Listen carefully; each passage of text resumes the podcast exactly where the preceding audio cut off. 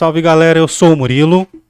Eu sou o Fabrício. E vocês estão no Parla Podcast. E hoje nós estamos aqui com a psicóloga Bárbara Laís. Tudo bem, Bárbara? Como Tudo é que você tá? Tudo bem, vocês? Tô bem também. Tá calor aí? Muito. Fica muito calor, né, cara? Pô. Muito. Mas é isso, a gente vai superar esse obstáculo. Com certeza. Bárbara, é, queria que você se apresentasse pra galera nessa câmera aqui. Quem é você, o que você faz, quais são suas especialidades. Tá. Bom, meu nome é Bárbara Laís, eu sou psicóloga e psicoterapeuta. Tô falando psicoterapeuta porque eu atuo na área clínica, né? psicólogo tem uma porção de áreas que ele pode atuar e eu decidi pela clínica. Hoje eu atuo com a maioria das minhas pacientes são mulheres. Eu gosto de atuar na área de relacionamento, é, cultura e sociedade, psicologia social, violência, autores de violência, luto e mais um monte de coisa por aí, mas as minhas maiores especialidades, assim, o assunto que eu gosto mesmo são esses. Ô, Bárbara, deixa eu começar fazendo uma pergunta do começo, tá. que é assim, até onde eu sei, a psicologia ela é dividida em várias escolas, pode se chamar assim, de autores diferentes. Freud tratava as pessoas de uma maneira, Jung de outra. É, qual é a sua e se você poderia dar uma pincelada nas principais assim tá. de, diferenças delas? A minha, na verdade, ela é fenomenológica e eu trabalho mais com a área humanista, né? de Carl Rogers. Então a gente olha muito mais para emoção do indivíduo, para subjetividade do indivíduo, para o sentimento do indivíduo. A gente acredita que a gente vai trabalhar esse indivíduo num todo, não só por partes. É, a psicologia psicanalista, né, que é uma vertente da, da psicologia, é a psicologia do inconsciente. Então, Freud trabalhava muito inconsciente. Uhum. Uh, a gente tem a cognitivo comportamental, que a gente chama de TCC, que ela vai trabalhar o comportamento, e tem a behaviorista, que é assim. Quem, quem é, desculpa, né? Mas é a identificação, que ela vai muito mais a fundo do comportamento humano, né? Hum. Então, é, tem algumas diferenças entre elas, é, mas eu acho que todas, assim, é muito válida e depende do, do estudante que tá ali de psicologia, ver qual ele se identifica mais. Porque é o que você vai definir como vai ser a sua visão de mundo para tratar o outro, para lidar com as questões, enfim, pra, a sua ferramenta de trabalho vai ser naquela abordagem que você escolher. Uhum. E você falou agora que, que trata é, sobre relacionamentos e inclusive trata com o violentador. É, Queria saber o que, que passa na cabeça de uma pessoa que violenta outra pessoa, é, se isso é proposital ou se muitas das vezes não é, porque eu, tô perguntando isso, porque na minha cabeça eu tento nunca deixar as coisas um ou zero, sabe? Eu, eu sei que sempre tem uma mescla de cinza ali no meio da, das situações. Então, assim, eu sei que eu já fui tóxico, tóxico, eu sou tóxico em algumas em algumas atitudes minhas, assim como as pessoas que me, se relacionam comigo são em algum grau também tóxicos comigo.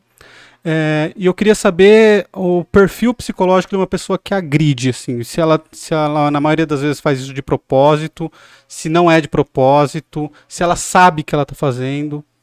Na verdade, a gente vem de modelos de relacionamentos muito problemáticos, né? Então, quando hum. a gente tá falando de relacionamento, o que, que a gente entende por relacionamento? Controle, poder, posse sobre o outro. Então é muito difícil hoje de você falar de uma relação amorosa que seja uma relação amorosa saudável.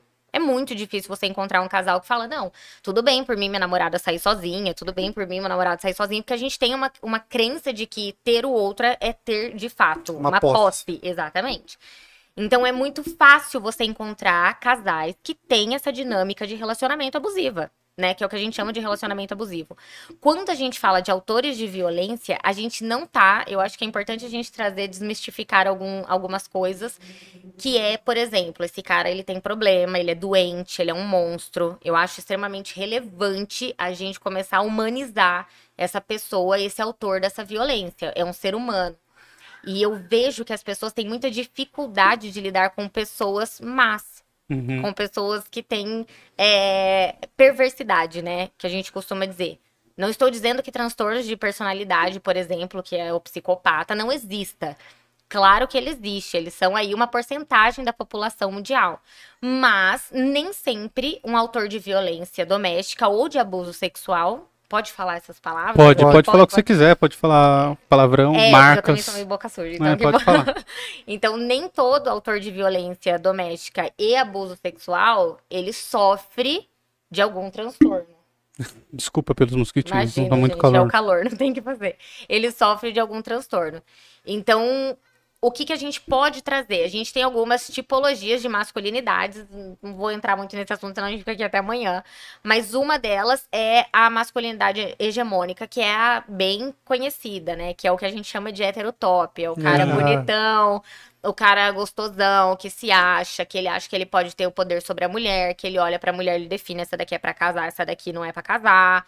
Então, esse tipo de cara, ele geralmente, quando ele comete alguma violência, quando ele comete algum abuso, ele, ele não enxerga essa mulher como alguém digna de respeito, de atenção, de dignidade, vamos dizer assim, né? Quando a gente fala de, de violência, de olhar a mulher com dignidade, é porque todas as vezes que a gente precisa humanizar uma mulher para um homem, a gente tem que falar para ele: imagina se fosse sua mãe, Sua irmã. Imagina se fosse sua irmã. Então você precisa trazer esse cara pra realidade. Se fosse com a sua mãe sofrendo isso, como que você reagiria? Porque ele precisa saber que aquele corpo que tá na frente dele tem um pai por trás, tem uma mãe por Uhum. trás. Então nem sempre é um transtorno. Às vezes é só pela questão da masculinidade mesmo, né? Que tá ali de da supremacia masculina, né? E isso é histórico, não é uma coisa que eu tô falando Ele foi porque ensinado assim, né? Ele é- isso é histórico, né? Histórico e cultural. Ele foi ensinado assim e a gente tá vivendo assim desde o século XIII, né? Onde as mulheres elas vão sempre colocadas de lado e o homem ele vem por cima, ele se sobressai, ele pode, ele é o cabeça da casa, ele é quem comanda, a mulher tem que ser submissa. Então essas dinâmicas, essas falas que a gente vem trazendo de séculos, ela acaba colaborando para que o homem ele se sinta no direito de violentar uma mulher. Então, Uhum. hoje, às vezes, quando eu vou explicar sobre violência contra a mulher, eu ouço de homens: "Ah, mas então a fulana é uma santa". Como se a gente pudesse justificar então uma agressão, uma Uhum. violência, né?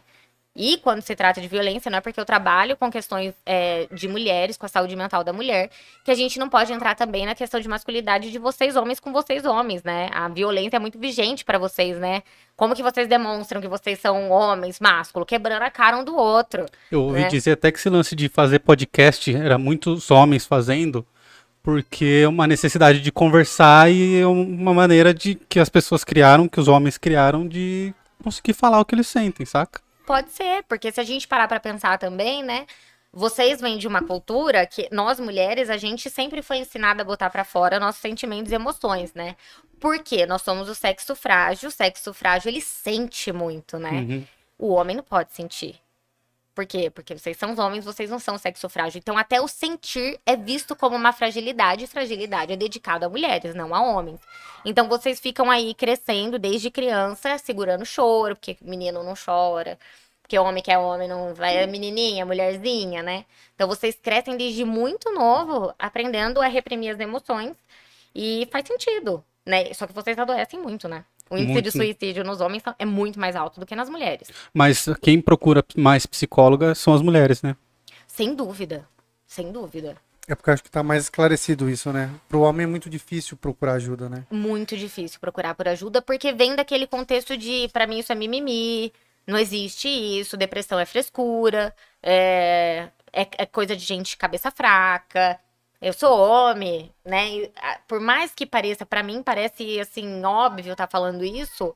É só você sentar e começar a conversar com um cara que você vai ver que ele fala, ele falar que ele não precisa disso. Que ah, é frescura, psicólogo pra quem eu sou louco, né? A mulher ela já entende melhor que às vezes ela precisa de uma ajuda, que ela precisa conversar com alguém, que ela precisa pôr pra fora, né, os incômodos, as frustrações, né, as incertezas. A gente é muito mais bem resolvida nesse lado emocional.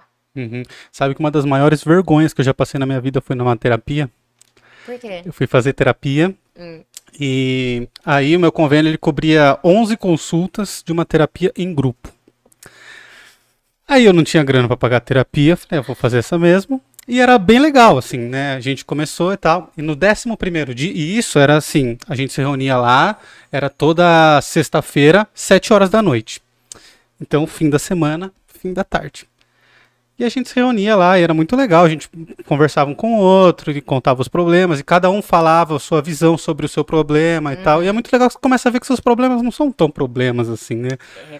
Sim. E, e aí Bom, no último dia era um exercício de relaxamento. Aí, a psicóloga, doutora Michelle, um beijo, ela colocou uns colchonetezinhos, assim, né, um monte. E aí a gente deitou e ela começou a fazer um exercício, tipo assim, ó, você vai mexer na ponta do seu pé, e aí vai até a testa e depois volta. Uhum. E aí começa, né? E ela vai narrando, e você vai controlando a respiração. Aí eu lembro da ida. Na volta, eu só eu acordei com ela mexendo na minha canela assim, Murilo, Murilo. Aí eu acordei, Você dormiu. dormi. Até aí, beleza. dormi. Aí começamos a falar, ela, a gente sentou numa roda e ela começou, ah, o que, que você achou? Aí a menina falou, ah, gostei, não sei o quê. Ela perguntou pra uma professora que tinha lá com a gente, Uhum. e você, o que, que você achou? Ela falou assim, ah, eu gostei muito. A hora que ele começou a roncar, eu perdi um pouco. Você tá de brincadeira. Mas você levou a sério a técnica de relaxamento. Foi. hein? Aí ela falou que eu me entrego muito fácil pras coisas. Que bom. Isso é ótimo. Isso é muito bom. A chance de você ter um, um transtorno de ansiedade, ela diminui você podendo colocar seus sentimentos pra fora, né? Suas inseguranças, enfim, se entregando ao processo. Uhum. Porque o que muitas pessoas acham é que vai procurar por terapia e o psicólogo vai fazer milagre. Não vai. Então, assim, é muito comum a pessoa olha pra mim e fala assim: então, Bárbara, a gente já tá um mês aqui. é, eu vou dar uma pausa, né? Eu vou. eu- depois eu volto. Aí eu penso, a gente já tá um mês aqui. É uma vez por semana que eu encontro essa pessoa. quatro encontros. Quatro- Foram uma hora. quatro encontros Ou não. de uma hora, 50 minutos, né? Vamos dizer Uhum. assim. E aí essa pessoa, ela levou uma vida inteira pra se construir o que ela é, e aí ela quer desconstruir tudo isso, entender tudo isso em quatro sessões. Em duas sessões. Então, assim, que bom que você tá entregue, porque as chances de você respeitar o seu processo de autoconhecimento, porque terapia é isso, é autoconhecimento. A gente não fala que, ai, vem pra terapia que você vai ter autoconhecimento. Porque as pessoas, elas acham que elas se conhecem. Uhum. E aí, quando elas vão pra terapia, elas falam, meu Deus, é verdade, eu não, eu não tinha essa, essa noção sobre mim. Eu nunca parei pra me ver dessa forma, e é verdade, faz sentido. Então, essa frase eu uso muito, faz sentido pra você? A pessoa fala, ai, Bárbara, faz sentido pra mim. Ou então, não, não tô entendendo. Daí a gente busca outras informações. E aí eu vejo que a pressa, né, a ansiedade de resolver os problemas, as pessoas chegam na terapia e acham que o psicólogo vai fazer um milagre na vida delas. E eu falo que o processo psicoterapêutico depende muito mais de você do que de mim. Muito mais de você estar entregue ao processo. Porque eu não vou chegar em você e falar: olha, essa receita aqui é assim que sai de um relacionamento abusivo, tá? Caso você queira sair. Se quiser continuar, é assim que você faz. Bate o bolo ali, é a mesma coisa. Não é. Não é. Cada ser humano é único, cada indivíduo é único. Então, às vezes, eu tô conversando com vocês dois, você pode estar tendo uma percepção, ele pode estar tendo outra percepção. E eu tô falando a mesma coisa pros dois. Então, a Sim. gente precisa trabalhar também a questão da, desse ser humano único que existe por trás de cada pessoa, né? Então, acho que esse autorrespeito no processo de psicoterapia, essa entrega, ela é extremamente importante. Extremamente importante. Você acha que... Não, pode É, falar. não, é muito louco. Você falou de se autoconhecer. Essa semana eu fui pra, pra empresa, eu trabalho, minha empresa fica lá em Florianópolis. E lá a empresa ela tem uma pessoa do RH formada em psicologia por setor. Né? E ela mandou eu fazer o DISC. O que, Tá. que é o DISC? O DISC eu não vou lembrar a sigla É um completa, mas é um teste. E é impressionante como o negócio crava a sua personalidade. Como que é esse teste? É, ela mandou por e-mail lá umas perguntas, aí eu respondi as perguntas. Aí a gente foi pra lá para ela, aí era o dia da apresentação. Aí ela senta e tem quatro perfis, é dominante, Uhum. é, Eu não vou poder te ajudar nessa, porque eu esqueci. ai, mas é dominante. Aí tem o meu que eu esqueci. Olha. Porra, eu achei que você era o dominante, o único que você ia lembrar. Não. Bom, enfim. Ah, enfim. Mas assim, casa muito, cara, porque ela, ela desenha o perfil, né, baseado nessas quatro personalidades. E aí ela fala tudo que você tem de bom e meio que tudo que você tem de ruim, velho. E dá certo. Nossa, casa muito. Muito. É impressionante. Porque o processo de autoconhecimento, eu acho que hoje tem muitas ferramentas pra te ajudar a fazer você se conhecer, né? Muitas.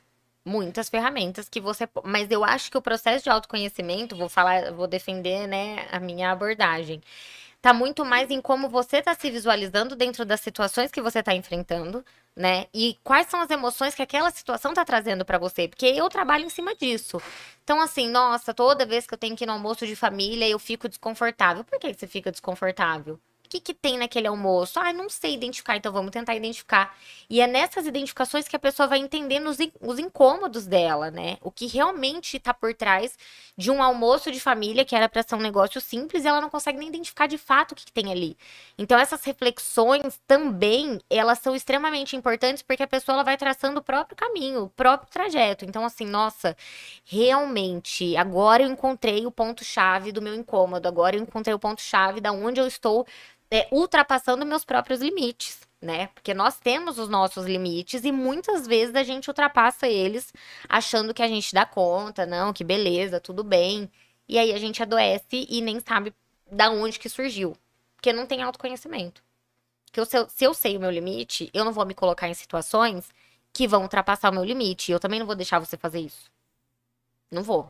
Se eu falo para você, olha, gente, eu não quero falar sobre determinado assunto e você começa a tocar nesse assunto, eu vou falar, olha, eu vou me retirar, porque eu falei para vocês que eu não queria falar sobre isso, que não é o caso, eu disse que tá liberado qualquer assunto. É, é verdade. Mas eu poderia me retirar. Olha, não foi combinado, vocês estão me desrespeitando, eu não vou ficar aqui. Ponto final. Entende? Isso é autoconhecimento. Ah, é grossa. Aí eu falo, né, para as pessoas, quando fazem terapia, geralmente, as pessoas que se beneficiam da nossa falta de limite são as primeiras a dizer: Nossa, mas você tá chata, hein? Nossa, uhum. mas você ficou ignorante, hein? O que, que tá acontecendo? Porque para essa pessoa não é viável você, cortou... você, você cortou o que ela se beneficiava daquilo em você, né? Dessa falta de limite. Então é muito importante porque as pessoas vão identificando. Bárbara, você acredita que fulano falou para mim essa semana que eu tava insuportável? E eu identifiquei, lógico que eu tô insuportável. Eu não fico falando mais sim para tudo que ele quer, não fico deixando ele fazer o que ele quer, né? Eu, eu impus um limite, um respeito. Então, aí, quando a gente fala de autoconhecimento, é também se ver dessa forma. Né? Do mesmo jeito que eu respeito você, por que, que eu não posso me respeitar? É, Sim. Eu devo me respeitar. Essa, essas nossas crenças e limitações e dificuldades que a gente tem na vida adulta, a maioria delas foram criadas na nossa infância? Com certeza. Com certeza. O processo de socialização, né? A nossa família é, o, é a socialização primária, né? Que a gente chama. Então, na socialização primária, que você vai criar os seus valores, crenças, religião, etc. Na socialização secundária, você vai dar uma ampliada do que além do que a sua família vê né? Então aí você vai decidindo seus caminhos, mas ainda fica muito enraizado o que veio da primária. Que é onde você tem a disruptura familiar ali, na sua adolescência, onde você está tendo contato com pessoas que não são seus pais. Que não são seus pais. Nem na adolescência, né? Eu ouso dizer que a partir do momento que você sai de casa para ir pra escolinha, você já encontra amiguinhos ah, que, por exemplo, em casa é muito feio falar palavrão, mas na escola tem um menino que, meu Deus do céu, ele fala palavrão como se fosse, e aí eu chego em casa falando palavrão. Sou reprimido ou com tapa, ou com xingo, né? E aí eu não entendo por que, que eu não posso falar palavrão. Eu só fui xingado, eu só fui reprimido. E aí, quando eu me vejo na oportunidade de falar o que eu quero quando eu quero, eu vou fazer disso uma. Uhum. Porque eu não entendo. Não foi me ensinado que. Por que não isso? Uhum. Por que, que é feio falar isso? Eu só tomei um xingo. Não fala isso, cala a boca. Próxima vez que eu ver você falando isso. Entendeu? Então vem. Muitas das nossas é, ansiedades, elas vêm da infância a gente teve uma educação, não sei, né? A gente, que eu digo, a, maioria da sociedade teve uma educação muito ruim, muito violenta, muito agressiva. Então a gente cresce com ideias de que violência, agressividade é sinônimo de amor. Aí vou voltar um pouco na pergunta que você fez no começo, né? Eu já fui tóxico, eu já tive pessoas que foram tóxicas comigo. Porque se eu tenho um pai que ele grita comigo, que ele me agride e ele fala que ele faz isso porque ele me ama, eu vou achar que o meu namorado, que me proíbe, que me agride, que me violenta, faz isso também porque me ama. Então eu uhum. vou ficar nesse ciclo para sempre. Porque qual que é o modelo de amor que eu tenho? É um modelo agressivo. Então a gente tem que tomar muito cuidado com, com essas questões também que veio de família pra gente desconstruir para não levá-las para frente. Né? Quebrar esse, esse ciclo aí. Talvez essa geração é que mais tá fazendo isso hoje, né? De quebrar o ciclo? É. Não sei. Olha, eu vejo hoje a gente tendo uma geração que já não quer ter filhos como as gerações anteriores. Eu acho que quem tiver filhos é porque já tá mais antenado. Olha, é isso mesmo que eu quero. E é assim que eu quero dar uma educação pro meu filho, pra minha filha, né? Nós, não sei a idade de vocês, né? Eu tenho 29 e ele tem 27. Tá, então a gente tá ali na mesma. Eu acho que você estudou idade. com a esposa dele, inclusive, no SESI. Quem que é sua esposa? Beatriz Viacaldo. Na verdade, ela falou que você é mais velha que ela. Você deve ter estudado uns anos na Você estudou no SESI da Colônia, SESI Aham, aqui, ela também. Sim. Ai, gente, ela, o que que ela falou? Ela não falou nem pra mim, né? Ela falou pra mim, ela só falou que, que, que achava que era você, sou eu. a menina do SES. Não era eu, não. Você era popular. Ela falou. Eu era terrível, tem uma Você grande era? diferença. Muito, muito terrível. Mas então, voltando, né? Eu não tinha minhas emoções reprimidas. A minha mãe, a gente conversava muito. Eu fui, eu fui uma, uma menina, por ser uma menina, uma criança menina muito livre. Hum. Então eu era arteira, eu era bagunceira, eu, eu brincava muito com outros meninos. E a minha mãe, tipo, ah, chegava bilhete. Você sabe que seu pai vê esse bilhete, né? Porque ela entendia que, pô, por que que estão mandando bilhete? Porque a menina tava na quadra jogando bola com os moleque. Porque, tá, às vezes passava um pouco dos limites, aí eu tomava uma bronca. Mas quando não, não eu não tinha essa Repressão. repressão da minha mãe, né? Então eu falo que eu tive uma criação muito mais livre, muito mais, é, muito mais solta, né? Eu não fui reprimida na minha adolescência.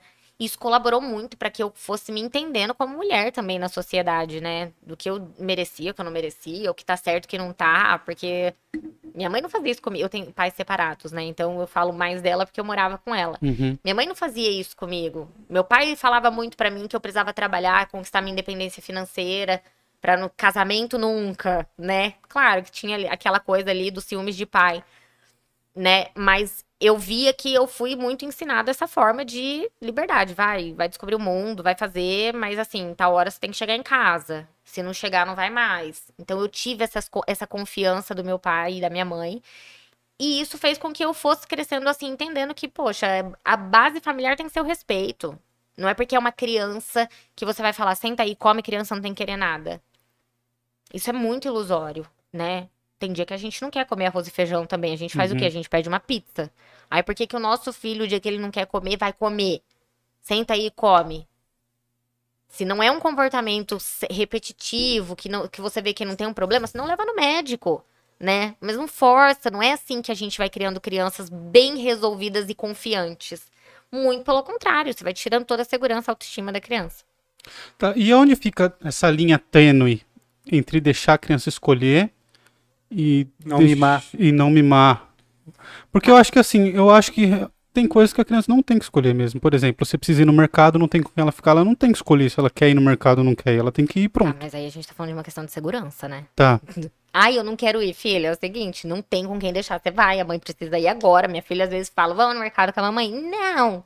Ah, põe o chinelo aí, vamos. Não tem com quem deixar, não tem o que eu fazer, né? Se eu posso me programar para ir sem ela, melhor. Consigo fazer as coisas com muito mais calma, né? E aí também não preciso colocar não ter ela... uma criança com você no mercado é uma delícia, né? Porque a criança pede tudo que ela vê. Ela não pede tudo, mas o Danone, ela tem que pegar na hora e sair tomando no meio do mercado. E eu detesto abrir coisa em mercado. Mas pra ela eu tenho que abrir, eu chego no, no caixa com aquela cara de tacho, tipo, oi, Vazio. tá vazio, você passa. É muito chato. Isso é uma questão de segurança. Ai, mãe, eu, eu vou pular daqui do- desse pé de, de manga 5 metros. Não, você não vai. É uma questão de segurança. Agora, o que, que você entende por mimar? Também. Porque mimar é muito amplo. Tem pessoas que acham que mimar é dar o que a criança pediu ali na hora. Tem pessoas que acreditam que mimar é deixar a criança, é deixar a criança escolher se ela quer jantar hoje ou não. É, é deixar a criança escolher a roupinha que ela quer ir pra escola. Minha filha tem dois anos. Às vezes, tá calor, o dia tá bom, ela abre o, o- o guarda-roupa ela fala, mamãe, vestido de princesa. Por que não deixar ela ir de princesa pra escola? Ela tem dois anos, essa fase vai passar, vai de princesa. Chega na escola toda enfeitada de princesa. Só dá ela na escola de princesa. Por que não? Agora, tá frio. Fazendo 18, 17 graus. Ela quer ir com vestido de princesa? Não vai rolar? Não vai dar? Eu não tô mimando, tô explicando pra ela o porquê que não vai dar. Às vezes eu abro a janela e falo, olha, hoje tá muito frio. Não entende muito bem, mas eu explico. Ai, que frio! Eu faço o vento, bate o vento nela, ela fala, que frio! Eu falo, é, que frio! Aí ela volta no vestido de princesa. Filha, hoje o vestido não dá, tá frio. Se necessário, eu coloco um pouquinho nela antes, pra ela ver que tá frio. Aí ela fica um pouco vestida e fala, agora a gente vai colocar roupa de ir pra escola. É uma negociação que você faz. É tudo um equilíbrio. A linha não é. Eu nem falo que a linha é tênue. É, é você saber o que, que oferece risco e não oferece. Vou dar pizza pro meu filho todo dia porque ele quer comer pizza? Não, se ele não quer comer arroz e feijão, ele só quer comer pizza, leva no médico. Às vezes ele tá com uma briga. Às vezes ele tá mal acostumado. Agora, um dia eu abri mão do meu ego de mãe, de pai, para deixar a criança comer o que ela quer, isso não é mimar. Isso é respeitar uma vontade. Eu também não é todo dia que eu quero comer a comida que eu como. E eu peço um lanche. E ninguém olha para mim e fala, é. Entendeu? É o equilíbrio. Eu acho que o equilíbrio é tudo, até na educação infantil. Até na educação infantil. Também na educação infantil. Legal. A gente recebeu aqui, recentemente até. Quanto tempo faz que a professora veio aqui, Camares? A... É, Eliane. E ela falou sobre educação feminista. Uhum. E você é uma pessoa que é feminista, Sou. né? Uma mulher feminista. Uhum. Você traz isso para a educação da sua filha, de alguma forma? Sem dúvida.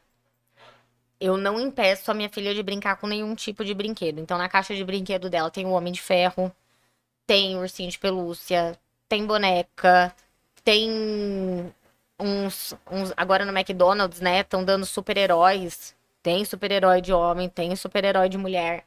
Eu não falo pra ela que as bonecas dela são filhas dela. Eu falo que são as amiguinhas. Hoje, inclusive, ela tem uma mini de pelúcia e a mini de pelúcia dela chorou. Ela faz o choro.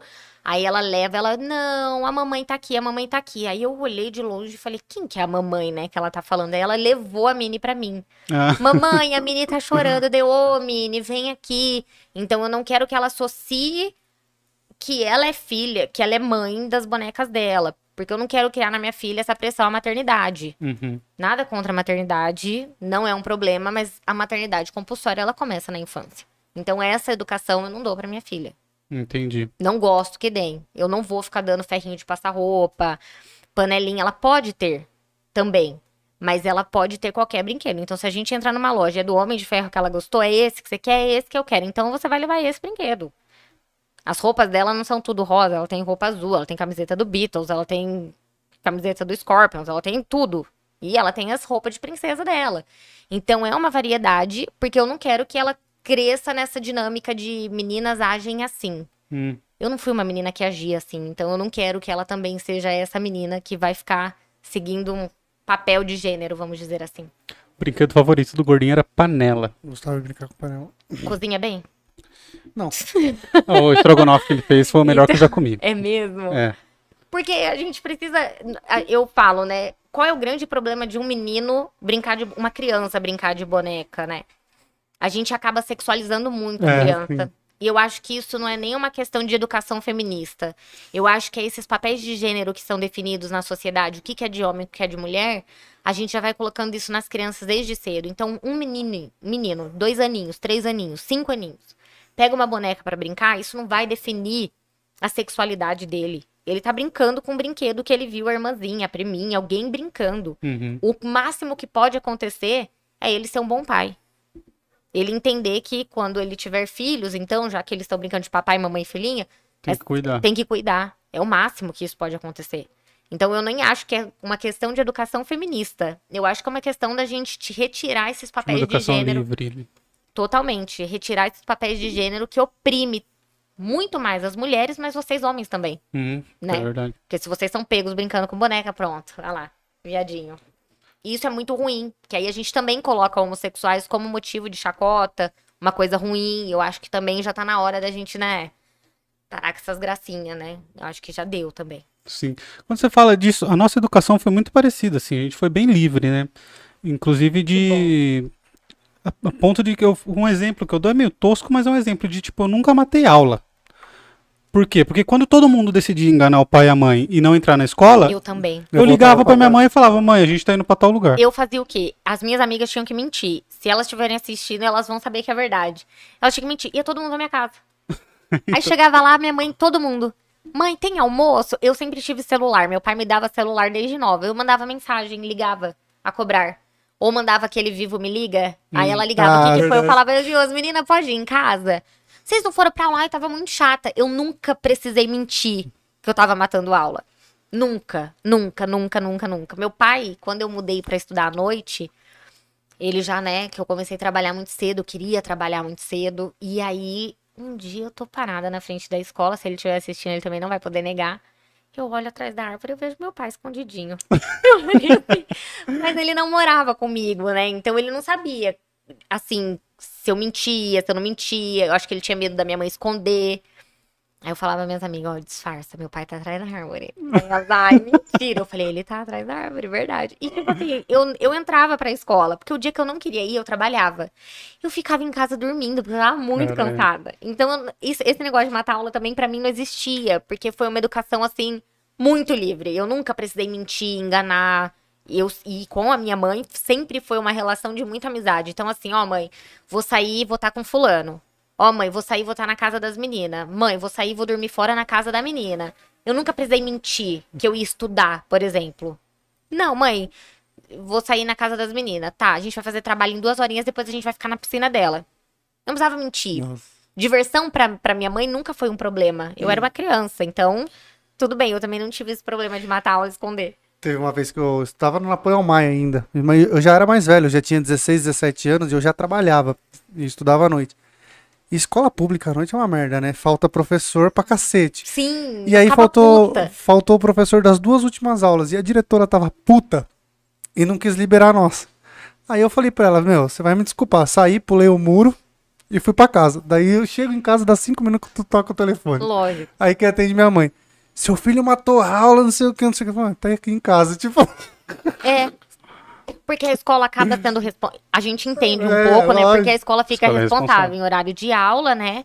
Mas em contrapartida, hum, qualquer um teria saído nas duas últimas aulas de noite. De noite, né? Nossa, vamos aproveitar. Não, eu também não tinha isso. Eu avisava, eu ia pra casa quando matava a aula. Ou a gente ligava o som em casa e fazia coreografia, porque eu e as minhas amigas, a gente amava dançar na escola, então a gente ficava montando coreografia em casa. Nunca precisei mentir também quanto a isso. Eu achava mó brisa, porque os meninos matavam a aula pra ficar andando de terminal em terminal. Porque Cara, não, fazia tinha, isso. não tinha terminal, aí surgiu os terminais. Aí era o ponto de encontro. É, Nossa, aí eles sim. pegavam. E aí eles iam, não, não vai entrar ninguém, não vai entrar ninguém. Aí eles entravam no busão e iam pra casa. É. então, essas coisas pra mim também. E se eu ficava no terminal, porque as minhas amigas estavam ali, eu avisava. Mãe, hoje é quarta-feira. De quarta-feira era o ponto de encontro. É quarta-feira eu vou ficar um pouco no terminal. Pelo amor de Deus, só não vai sair do terminal. Se você sair, me avisa. Eu falava, tá bom. E quando eu ia pra casa de alguma amiga, eu também avisava. Eu morria de medo de ser sequestrada e minha mãe não sabia onde eu tava. Eu morria de medo. Então eu avisava. Sempre avisei. Porque eu tinha essa liberdade de falar pra ela.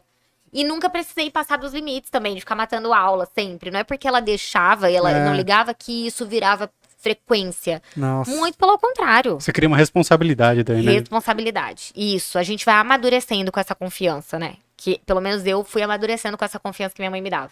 Então eu sempre pensava, eu tinha uma prima que na festa italiana ali da colônia. Sim.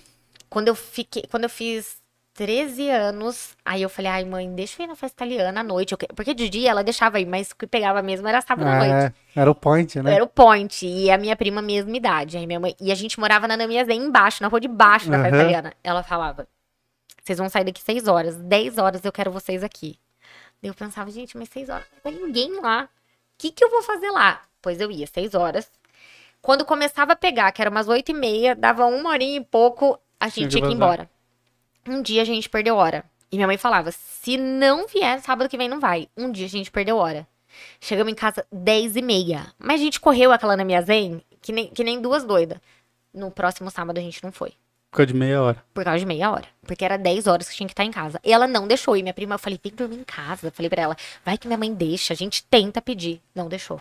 Aí a gente ficava sentado ali no quintal de casa, vendo a turma passar pra ir pra festa italiana. E a gente muito mal. Aí no domingo a gente foi. No sábado ela não deixou. Porque aí você estabelece uma relação de confiança com seus pais. Você quebrou essa confiança? Então, eu também não preciso ter compromisso com você. Então era isso. A gente perdeu hora, mas a gente tinha que ter tido responsabilidade de olhar no relógio. Porque era duas crianças, né? Não tinha como. Era muito perto de casa, mas eram duas crianças. Então eu, eu tive essa educação, assim, de muita conversa, muita amizade, abertura mesmo com a minha mãe, de falar: olha, é isso, não é isso. Então acho que isso colaborou muito pra eu amadurecer e hoje também passar isso pra minha filha.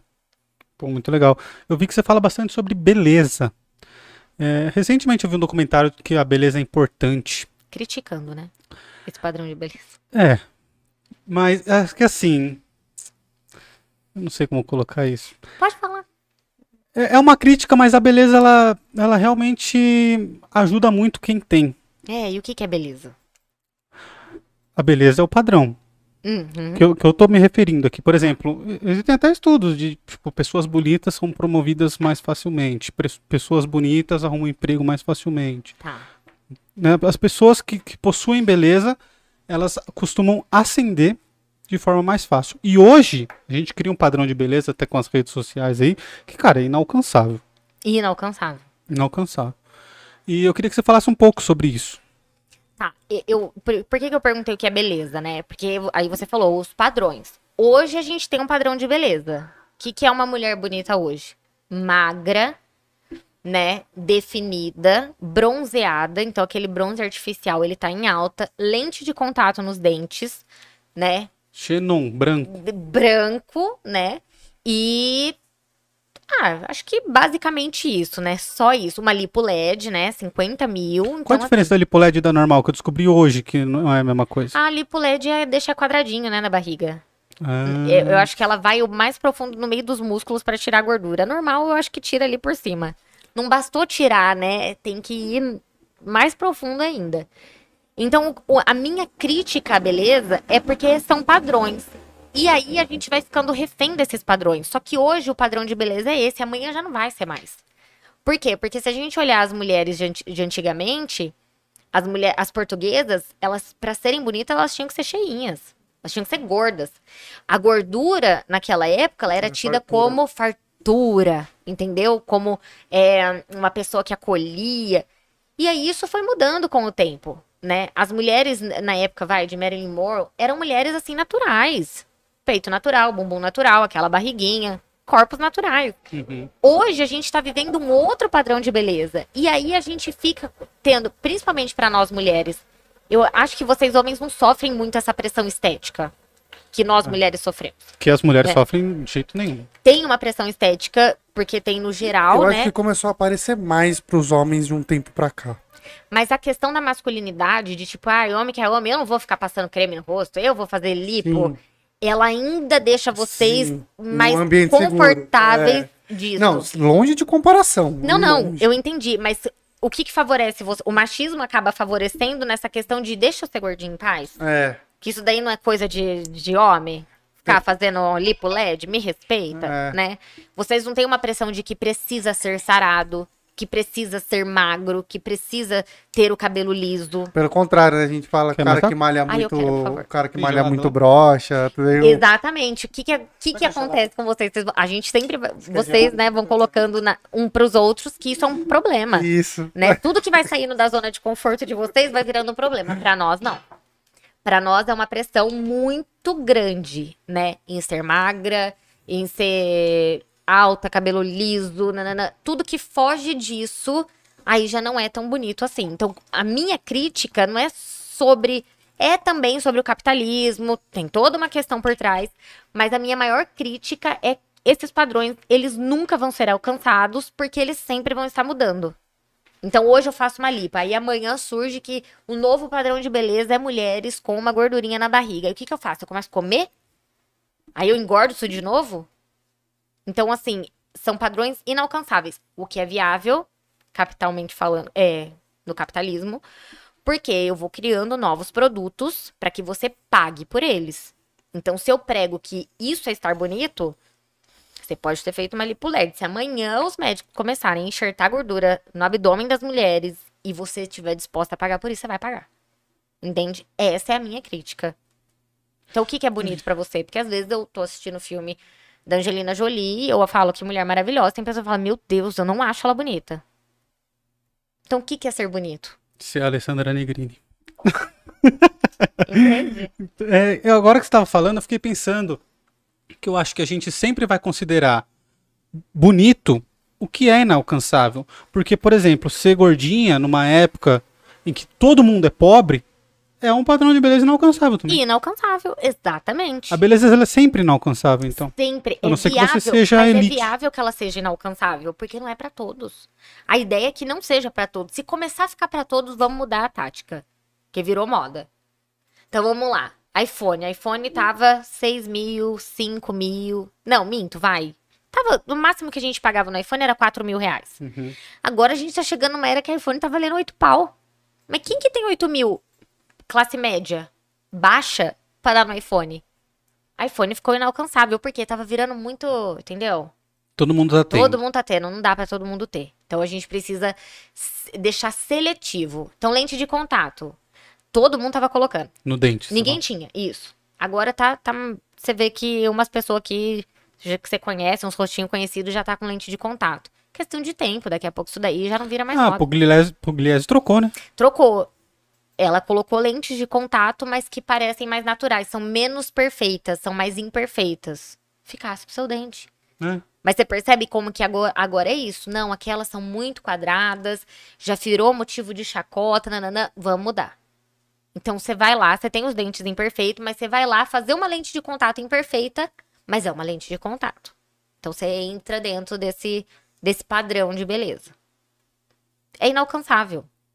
E sempre vai ser inalcançável, porque a hora que todo mundo alcançar já não é mais viável. Já não é. Aí, mu- Não, a gente precisa ter essa essa essa diferença de classe, né? A gente precisa separar quem pode e quem não pode. Eu faço as pessoas que podem exibirem isso como se fosse fácil de alcançar, então as blogueiras postam ali como se fosse super simples, você pagar 50 mil numa lipo LED. Enquanto a gente, no meio de uma pandemia, teve o número de favelas crescendo no Brasil. Putz. Chega a ser Metido bizarro. fome. Nego pegando o osso. entendeu? Mexendo, revirando caminhão de lixo. Então chega a ser bizarro o quanto a gente, a, a elite acaba esquecendo que, tipo, pelo amor de Deus, como que você tá querendo pregar isso pra uma menina que chega em casa, talvez não tenha um arroz e feijão. E ainda ela tem que se olhar no espelho e se sentir horrorosa porque ela não parece com você. E odiar a vida dela, odiar os pais dela, odiar o mundo. Quando eu decidi trabalhar com saúde mental da mulher, foi por causa disso. Porque a gente sofre muitas pressões desde a adolescência. E aí, com essa era de internet, essa comparação aumentou, mas triplicou muito mais. E existe também agora uma glamorização da prostituição, que é uma maneira que as meninas conseguem, fazem para conseguir alcançar certos bens, por exemplo, um iPhone. Né? É. hoje, até foi você que falou, né? Tipo, pô, a menina sai com coroa por causa que ele vai dar um iPhone pra ela. É até meio tosco você falar um negócio desse, mas acontece, né? É, porque a gente tem que entender que por muito tempo as mulheres quiseram alcançar é, a independência financeira. Então, quando a gente fala de- da revolução feminista, o que, que as mulheres queriam buscar? O direito de votar, trabalhar. Porque o feminismo é isso, né? A gente confunde muito quando a gente acha que falar sobre feminismo é falar sobre eu ter o direito de postar minha foto pelada. Não.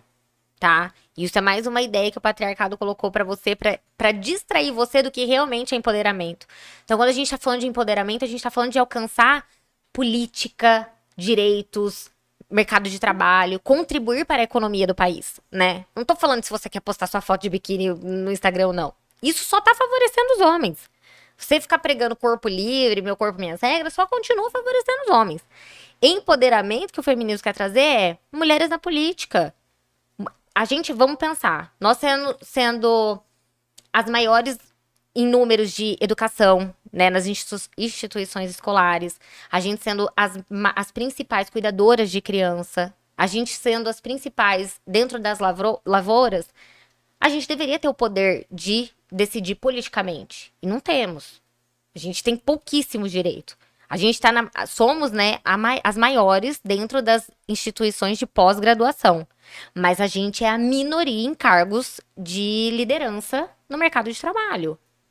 Então, quando a gente fala de feminismo, eu tô pouco me lixando pra corpo, meu corpo, minhas regras, girl power. Isso daí é frase de efeito. A gente tem que entender que é um movimento político pra gente entender quais são essas violências que a, que a mulher vem sofrendo, né?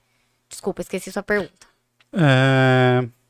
Que eu falei sobre a glamorização da prostituição para as mulheres poderem alcançar certos bens. Exatamente. Então, como a gente veio dessa luta, o que que acontece? O que que o patriarcado faz junto com as mídias sociais? Vamos desvendar de novo isso. Então, por muito tempo, a mulher foi é, subordinada pelo homem, né? Foi ali. é, tudo que ela tinha financeiramente vinha do- da força de trabalho deste homem. Aí vem o empoderamento feminino, que é: eu vou usar este homem agora. Fui usada por tanto tempo, agora eu vou usar ele. Só que a gente esquece de ver que quando eu falo que eu tô usando um velho rico, eu tenho que entender que pra ele pagar 12 mil no iPhone pra mim, Foda-se. foda-se, é uma esmola. Entendeu? Eu ainda assim estou sendo usada, violentada, subjulgada, colocada como um objeto, não respeitada. Então é uma ilusão que a ideia de eu vou usar este homem, eu vou usufruir, ele vai me dar uma bolsa da Louis Vuitton, é uma ideia muito errada de que nós estamos no comando e no controle sobre aquele homem. Não estamos. Uhum. Ainda assim estamos sendo ob objetificadas. Ainda assim estamos sendo subjugadas. Então, essa ideia que está sendo pregada, a mídia fica pregando isso. E eu, vi, eu vi, né, até um vídeo. Pode falar nome de blogueira melhor? Pode, não, né? pode, pode falar. Eu vi um vídeo da GK, da farofa da GK, e onde ela faz, né, um vídeo, eu quero um velho bem rico, que me banque bem, que me dê tudo. E aí eu penso, por que que uma mulher que ela já é rica, que ela já é milionária. Muito rica. Muito rica. Se precisar de alguém rica, ela não serve. Não serve. Ela é muito, rica, rica, milionária. Se presta ao papel de dizer que ela quer um velho bem rico, se ela já tem isso.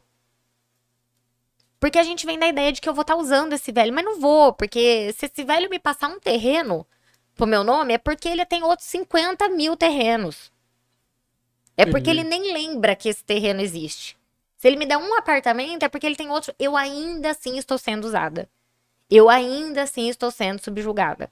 Então, essa ideia da prostituição, essa glamorização, também eu vejo como algo para esvaziar a pauta feminista e desfocar o que realmente importa, que é esse verdadeiro empoderamento, é a gente alcançar a economia, política, aprovar projetos de lei. Então é isso. Isso é o que, é que realmente importa. Isso daqui é distração. Pra gente ficar sendo enganada e cair nessas ciladas do patriarcado. Você acha que quando tem manifestações feministas e aí aquelas meninas acabam, por exemplo, enfiando o crucifixo na, nas partes delas e tal, que é um negócio que choca, você acha que é um desserviço? Olha, é, eu, eu costumo dizer que em todas as pautas a gente tem pessoas que servem é, para só para acabar com aquela luta eu acho um desserviço, porque ao mesmo tempo que eu estou lutando por respeito, né? E, e, e, vamos falar de crença. Eu acho que é importante a gente falar sobre religião e política, né? Quando a gente fala de religião, eu não vou debater religião, eu não vou debater jurisdição com religião. Uma coisa não tem nada a ver com a outra. Religião são crenças pessoais, política é política. Política é ciência. Política é certeza, fatos, dados. Hum. Mas ainda assim, eu mexer com a crença pessoal de uma pessoa, eu estou afetando um grupo que acredita firmemente naquilo. E provavelmente eu vou criar uma provocação sem trazer é, o respeito que eu poderia trazer para essa pauta. Então, eu não acho que isso seja legal. Eu não acho que eu sair pelas ruas é, mostrando que eu odeio a religião, o cristianismo, e eu enfiando um crucifixo nas minhas genitálias, vai fazer com que as pessoas enxerguem a minha luta como uma luta válida. Uhum. Né? Eu acho que a gente poderia ter outras formas de lutar. Pelo contrário, né? Você vai. Eu acho que você vai afastar todo mundo, cara. Porque o feminismo é uma coisa que. É difícil você ver uma mulher que ela não que ela se diz contra o feminismo, porque assim, é um negócio que. Não, não que é difícil ver, ah, é, é difícil você olhar isso acontecendo, sabe? Dói. Dói. É, é difícil. É. Porque é um negócio que prega igualdade. E o feminismo não passa procuração para ninguém. Então não importa, não importa o que a, a Bárbara falar, o que eu falar, o que você falar. Nós não temos procuração para falar sobre feminismo. Né? É, o feminismo ele é uma ideia onde tem os autores, a discussão entre as próprias autoras, é? e, e se uma pessoa ela faz isso de, por exemplo, ir numa manifestação, pegar um crucifixo, enfiar nas partes dela e falar que aquilo é o feminismo, aquilo não é o feminismo só porque ela está dizendo que é. Exatamente. Você entendeu? Não.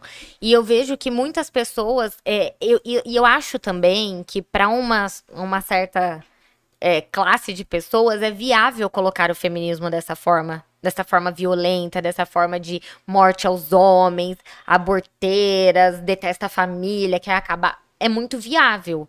Porque aí eu trago menos pessoas para que, querer saber o que de fato é o feminismo né? Por que essa luta? Mas da onde que vem essa luta? Uhum. Qual que é a problemática que a gente enfrenta hoje que a gente precisa desse movimento, né? E aí eu posso enumerar muitas problemáticas, né? Quando a gente fala de violência de feminicídio, por exemplo, né? Então vamos, vamos um, pouco, um pouquinho mais a fundo. O feminicídio, ele. As pessoas falam, ah, mas já tem um homicídio. Pra que o feminicídio? Porque mulheres morrem por questões de gênero. Por serem mulheres. Porque, como você perguntou, né? O homem que abusa, que violenta, ou o, o próprio é, assassino, vamos dizer assim. Esse homem, ele quando ele mata uma mulher, é porque ele não teve os seus desejos atendidos no feminicídio. É porque ele não aceitou o término de um relacionamento. É porque ele invalida o poder de decisão daquela mulher. A Maria da Penha é um exemplo disso, né? A Maria da Penha é um exemplo disso, né? A gente precisou de uma lei que foi criada recentemente, né? Que aprovasse que homens autores de violência fossem presos, o que não acontece com frequência.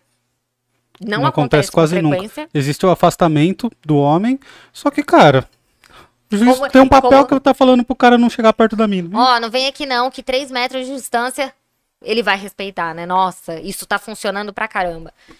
E aí a gente precisa entender que, que quando a gente fala desse tipo de violência, quando a gente tá falando desse, desse tipo de, de crime, por exemplo, precisa ter um nome para feminicídio, porque não é um assalto, a mão armada que matou uma mulher. Não foi um, um, um, um tiro de bala perdida. Uhum. Foi uma morte porque ela era uma mulher. E porque ela tinha suas escolhas e as escolhas dela não foi respeitada. É importante que a gente nomeie. Então, a gente precisa do feminismo para trazer essas, essas questões que são problemas sociais e políticos. A gente precisa trazer isso como uma forma, da, até das mulheres que falam que são antifeministas, de pararem para pensar né, de, de rever o seu lugar na sociedade. Ah, mas eu nunca fui vítima disso ainda. Uhum. Que, sendo mulher, você não tá livre disso. Você não, você, você não se sente confortável sendo mulher de andar nessa rua aqui sozinha. Sim. Eu estacionei o carro ali perto e na hora que eu for embora eu vou falar para alguém ficar olhando eu. Porque eu não sinto confiança, infelizmente. Por quê? Porque pode aparecer um cara que ele acha que, porque minha blusinha é aberta nas costas, eu tô pedindo para ser estuprada. Então a gente precisa entender que quando a gente fala de feminismo, é esse alcance das mulheres e, vale lembrar, que eu enfrento problemas por ser mulher, mas eu não enfrento os mesmos proble problemas que uma mulher negra enfrenta em sociedade. Tem isso, né? Então tem isso também. Ai, é, o feminismo é uma pauta para as mulheres. Sim. Mas nós, por sermos mulheres, não enfrentamos ainda assim o mesmo tipo de problema.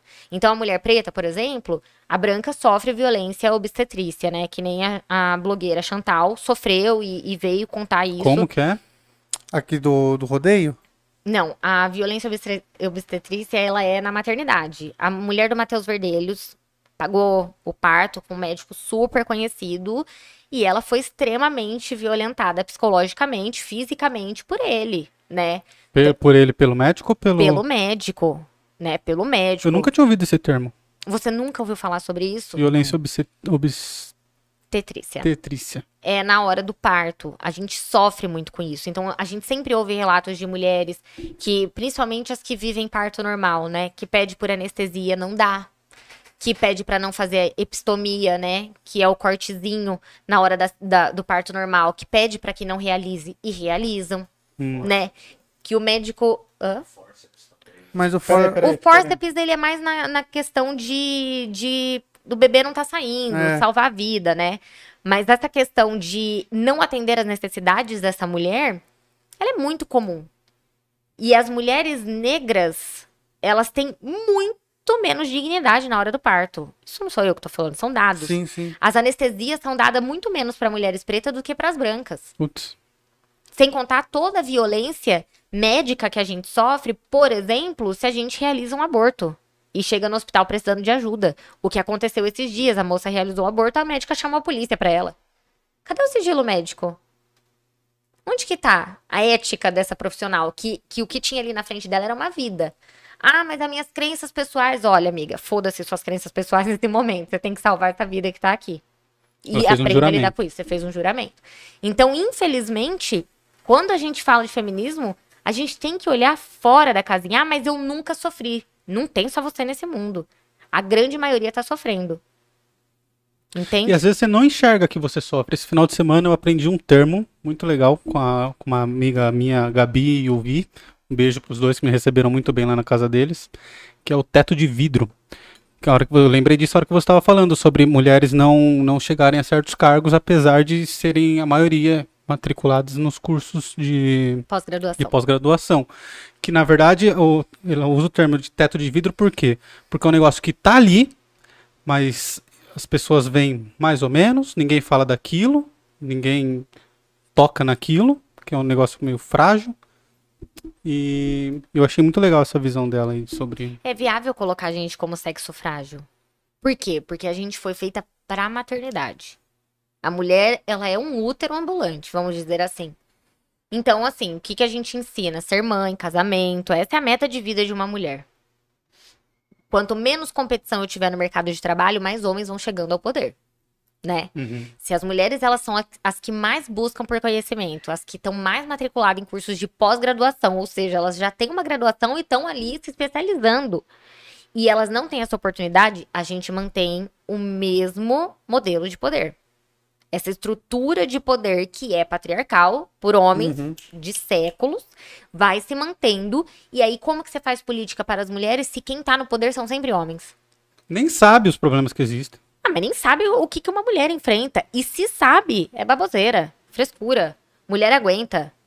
Um parto? Mulher foi feita pra isso. Mãe, é o instinto materno. Mentira.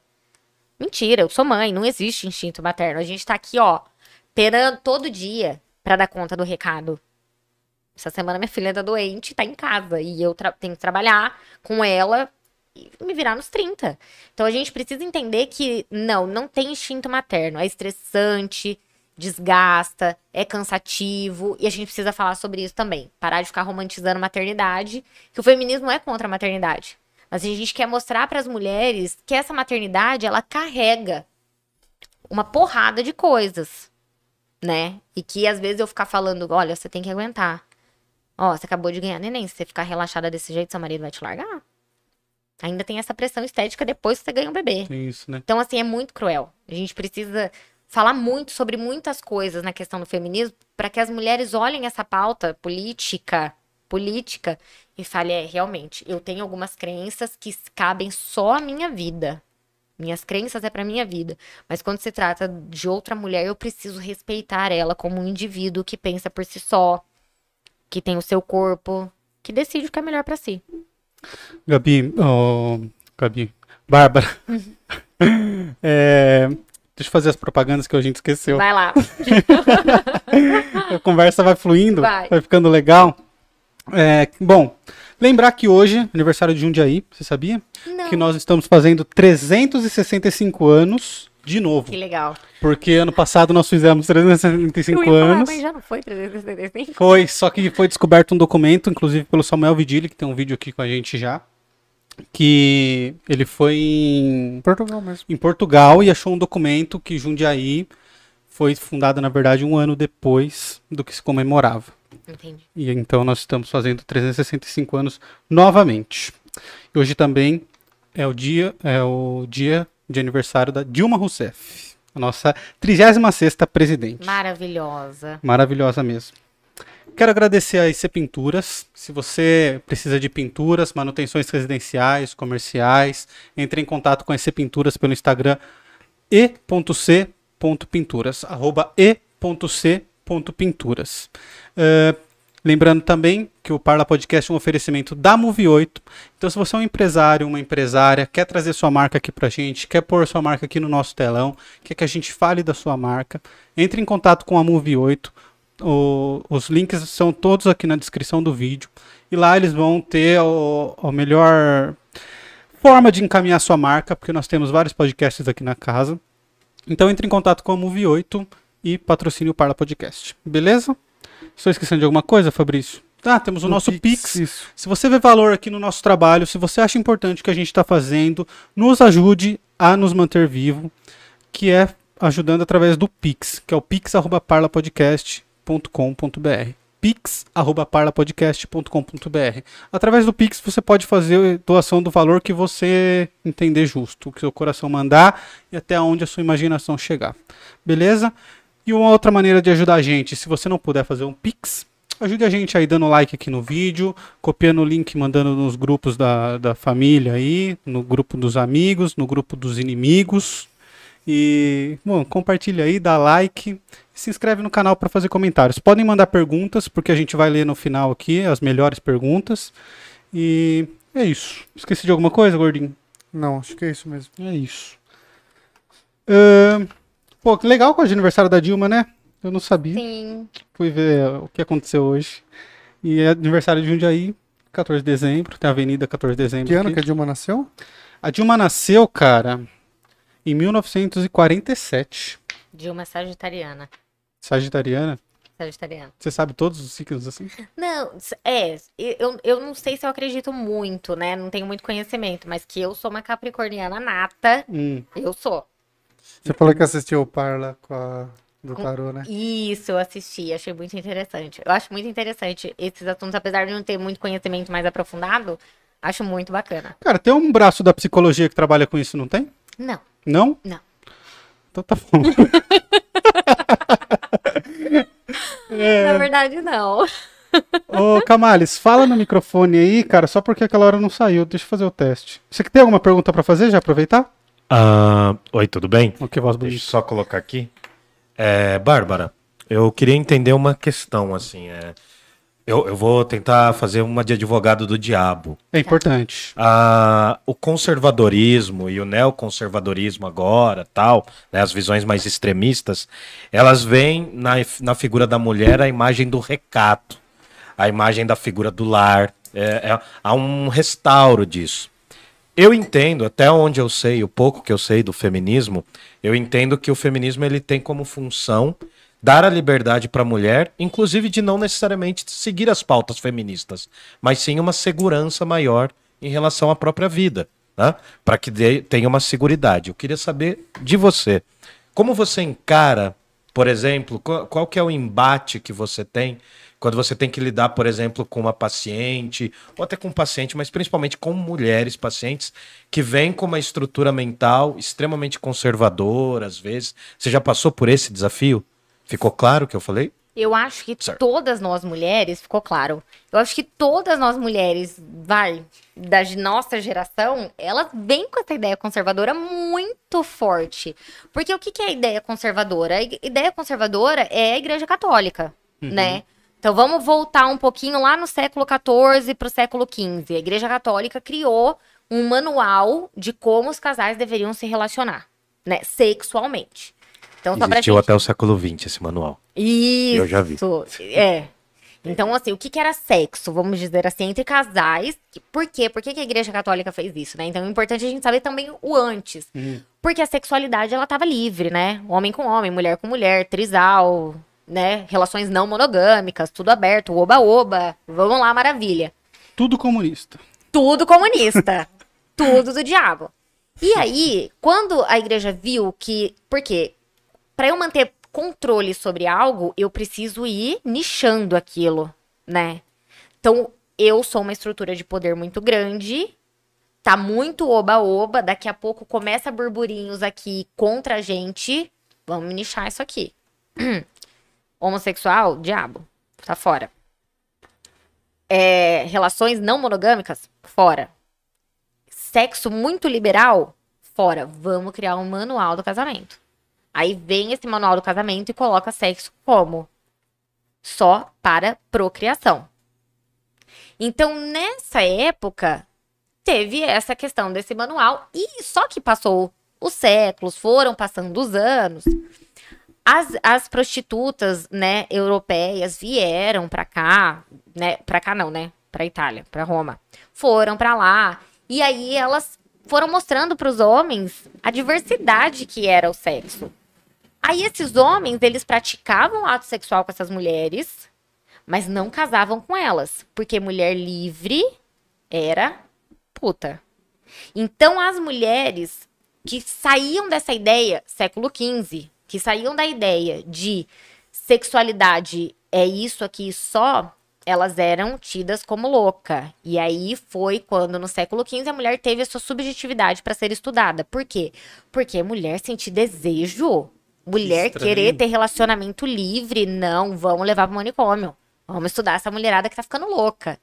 Então, as mulheres, né, no decorrer do tempo, foi sendo reprimida, enquanto os homens tinham acesso às cartilhas, né, revistinhas pornográficas, que eram contos mais eróticos, uhum. não era nada que nem a gente vê hoje, né, em qualquer lugar. Mas eram contos mais eróticos, com, com falas bem, assim, veladas, que mexia mais com a imaginação do homem. Mulher não tinha isso. Então a gente foi tida como recatada do lar. O que, que é o comportamento recatado do lar? É eu simplesmente invalidar minha subjetividade. Então mulheres não falam de sexo, mulheres não podem casar não virgens, né? A gente tinha até pouco tempo na história, vamos dizer assim, que você tinha que provar se você era virgem com o sangue no lençol. É. E tinha uma lei que era vigorava no Brasil que o homem podia se separar se ele comprovasse que ela era que a mulher não era mais virgem antes do casamento com Exatamente. ele. Cara, e, e, essa lei é nova, em 70, não, não essa lei existiu até 2005. 2005? É, exato. Até pouco tempo atrás a gente tinha a lei da legítima defesa da honra. Tem é, meses. Tem eu acho que não tem nenhum ano que essa lei foi colocada por terra, né? Porque o homem matava e ele podia alegar que foi em legítima defesa da sua honra, né? Então, vocês verem que a gente ainda tem, ó, muito a lutar. Mas vamos lá, voltando para a pergunta dele, né? Eu até esqueci a, a pergunta final. Como, uh, como que você interpreta a questão de um conservadorismo e de um ultraconservadorismo em pacientes suas? Ah, nas ah? minhas pacientes. Eu respeito. Eu não tenho, na verdade. Quando a pessoa entra no meu perfil, ela já vê lá, feminista. Mãe. Mãe feminista. Então, assim, o que que acontece? Uma pessoa que ela tem esse lado conservador muito mais forte... Ela tende a nem te procurar. Ela tende a não me procurar, porque ela vai achar que eu vou olhar para ela e vou falar assim, e aí? Quando hum. você vai abortar? É. E aí? Quando você vai largar do seu marido? Vamos acabar com esse Quando vai deixar de depilar? Né? Quando você vai deixar de depilar? Entende? Então ela não me procura. As mulheres que eu tenho hoje comigo são mulheres que já têm uma noção de feminismo. Ou que vêm de relacionamentos abusivos, não têm noção de feminismo, mas quando eu falo de relacionamento, papel da mulher na sociedade, história da mulher, elas vão se vendo e falam assim: nossa, Bárbara, eu acho que eu tô vivendo isso, eu quero me redescobrir. Então eu não tenho essa. Na clínica, eu não tenho isso de trabalhar o conservadorismo da pessoa. E se for conservadora, é maravilha. Eu sou profissional. Uhum, tem isso, né? As minhas crenças pessoais, eu tô falando aqui para vocês, o que eu acredito, minhas sim, pautas, sim. etc e tal. Na clínica, cada indivíduo, ele é respeitado como é. Eu não tenho que falar, você é conservadora? Não, vamos acabar com isso daí, porque nada a ver. De jeito nenhum. De jeito nenhum. Mas eu acredito que essa ideia conservadora adoece mulheres. Quando a gente fala de feminicídio, a gente fala muito, né, de mulheres que estão morrendo na mão de homens, mas a gente esquece, tem mulheres morrendo todo dia lentamente. Depressão, ansiedade, presas em relacionamentos que não conseguem sair, né? Todo dia uma mulher tá morrendo aos poucos. isso não dá para ser contabilizado, né? Não dá para ser contabilizado. Né? Muitas coisas não dá para ser é, contabilizada, sim, né? Sim. Se a gente olhar a nossa, a nossa justiça, nossas leis, ai, para eu provar que eu é, apanhei do meu marido, eu preciso ter um vídeo, alguma coisa. Só contabiliza se você chega com provas concretas, ele é pego em flagrante, caso contrário, não. E ainda assim, os dados são altíssimos. Os números são altíssimos. Imagina se a gente conseguisse provar muito mais, né? Se a gente tivesse leis que olhassem muito mais para essas mulheres. Mas você acha que tem alguma solução para esse problema? Sim. Quais, por exemplo? Eleger mulheres. As mulheres precisam estar na política. As mulheres precisam estar na política elegendo mulheres, dando cargos de. É, colocando as mulheres como potência econômica também, né? Quando a gente tiver mais mulheres à frente das nossas pautas, à frente da nossa política, as nossas pautas vão ser olhadas diferente. Homens estão fazendo tudo que beneficia eles, porque só tem homem no poder. O dia que a gente tiver mulheres no poder, a gente com certeza vai ser muito mais bem vista. A questão do absorvente, que foi é, vetada pelo queridíssimo. Se fosse uma mulher, ela entenderia o que é você ficar sete dias menstruada sem condições de sair porque você não pode ter um absorvente. Depende da mulher, né? Por que você fala? Porque tem mulher que nunca viveu essa realidade e acha que é frescura que é, Ah, é verdade. É. É. Vamos, é. Depende a, da mulher elite, que tá no né? poder, se é, dizer, né? Depende né? da mulher que tá no poder, né? Quando eu falo de, de, mulher no poder, eu tô falando, né, da mulher de esquerda, né? Não tô falando de uma Ana Campanholo, também, né? por exemplo, tem né? muito disso também, Não. Cara. Que, que, que, e o que, que acontece com essas mulheres? Como que eu vejo essas mulheres de direita na política, né? Eu vejo que elas se aliam ao, ao patriarcado para que elas não sofram essa repressão. Sim. Mas em, em, enquanto eu sirvo ao patriarcado, beleza. A partir do momento que eu falar, não, essa ideia, tipo aquela Joyce Hasselman, a partir do momento que eu não concordo mais com as ideias, eu sofro. Então, quando eu falo que nenhuma de nós estamos livres, é porque de fato nenhuma de nós estamos livres. Eu, eu queria pegar uma ponte nisso, porque assim, eu, eu é muito interessante o que você está falando, e tem um, um outro conflito que pode ser visto por dois pontos de vista também, né? Fazendo advogado do diabo. Tem a questão, né? Tem a questão da, de alguns setores do feminismo conflituar muito com a questão das mulheres trans, né? Tem, eu não sei se você tem conhecimento dessas questões uhum. agora, né?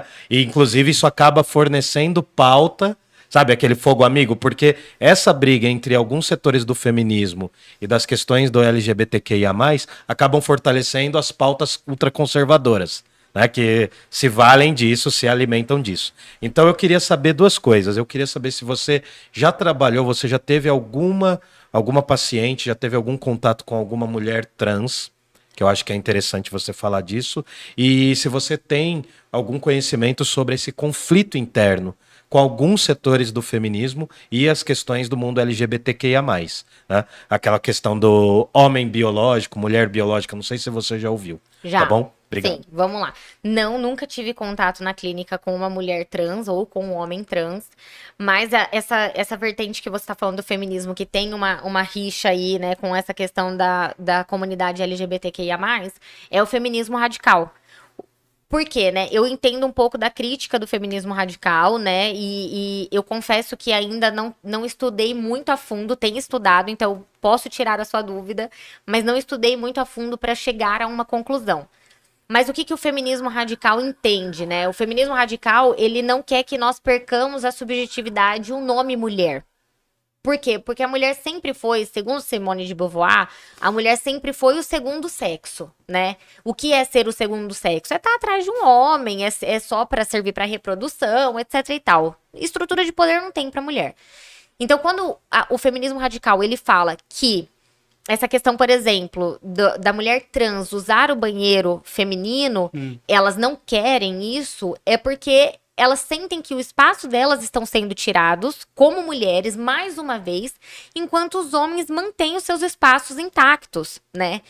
E aí surge a questão de uma violência. Por exemplo, né? É, pelo que eu tenho estudado, gente, eu, eu tô ainda me aprofundando nesse assunto, não consigo ter uma opinião formada. Mas, por exemplo, pelo que eu entendi. Um, por que, que eu tenho que ter o meu direito de ir ao banheiro, que é o único local que eu posso me sentir segura, é, e encontrar talvez um homem travestido de mulher, mas não é um, um travesti ou uma uhum. mulher trans, e eu correr o risco de ser violentada, quando na verdade os homens continuam com seus banheiros ali intactos. Aí vem a comunidade LGBTQIA+, né, falar, é, mas eu quando entro no banheiro sendo uma mulher trans, eu também sou violentada por esses homens. Então a gente tem um problema em comum, uhum. os homens né? Sim. E aí a gente precisa focar o nosso trabalho nessa questão dos homens, né? O quanto eles estão tirando os espaços de todas nós, sejamos mulheres biologicamente falando, mulheres cis, sejamos mulheres trans, né? Então, existe sim essas essa conversa, que quando você falou, né, ah, será que isso não favorece o conservadorismo? É até a página 2, tá? É que, infelizmente, o conservadorismo, ele é oportunista, né? Se eu pudesse chamar o, o conservadorismo de um abusador, tem a, as tipologias e tem lá o famoso oportunista. Ele vê na oportunidade um momento para ele atacar, hum. para ele sair como... para ele se beneficiar daquilo. E numa era que tudo é... é é, ou 8, 8 ou 80. Se você fala que você é de esquerda, você é comunista. Uh, não, imagina, né? não pode. Você entendeu? Sim, é horrível, né? Então eu, eu, vejo que tem muito isso. Então o conservador, ele é oportunista. Ele, ele não. Ele vai abranger, vai pegar pautas. Ah lá, ó, tá vendo? Nem as feministas não querem essa aberração dentro de, dos banheiros. Não é isso né? Não é isso que o feminismo radical quer. O que o feminismo radical vê, porque femini os feminismos eles têm vertentes, né? Uhum. Então o feminismo radical ele visa olhar a mulher como um todo e não ter os seus espaços retirados, já que a gente vem de uma de uma de séculos tendo nossos espaços retirados ou nem dados, né? Primeiro banheiro na no Palácio da República foi feito em 2016, se eu não me engano. Nossa. Ou seja, estava muito claro que aquele espaço ali não era para ser de mulher, né? Aí vem a revolução feminista, as mulheres na política, etc e tal, foi criado um espaço para mulheres. Então a gente, quando o feminismo radical fala disso, é para não perder espaços. E é uma discussão que, né, pelo que eu tenho visto, é, é compreensível olhando pela visão do feminismo radical, mas também a gente tem que ver que essas mulheres trans são violentadas pelos homens, né? São desrespeitadas todos os dias ao entrar no banheiro e eles não olharem elas como seres humanos e sim achar ali uma oportunidade para violentá-las. É, é, tem, tem homens que se sentem violentados e, e acabam por reagir a, ou encontrar um travesti, assim. Tem homem que se ofende de, de ter por perto um travesti, né? Ah, com certeza. Eu vi um vídeo esses dias de o um rapaz que ele. A moça tava na rua trabalhando. E aí ele fala, moça, ô gata, vem aqui, não sei o quê. É perceptível o medo dela Hum. ao se aproximar. E ele desce do carro, ele finge que vai falar com ela, ele passa uma rasteira nela, entra no carro e vai embora. Nossa. Aí eu te pergunto, por quê? Freud explica. Freud explica. É, Freud explica. E aí eu, eu costumo dizer, né? Nós somos o país que mais consome pornô gay.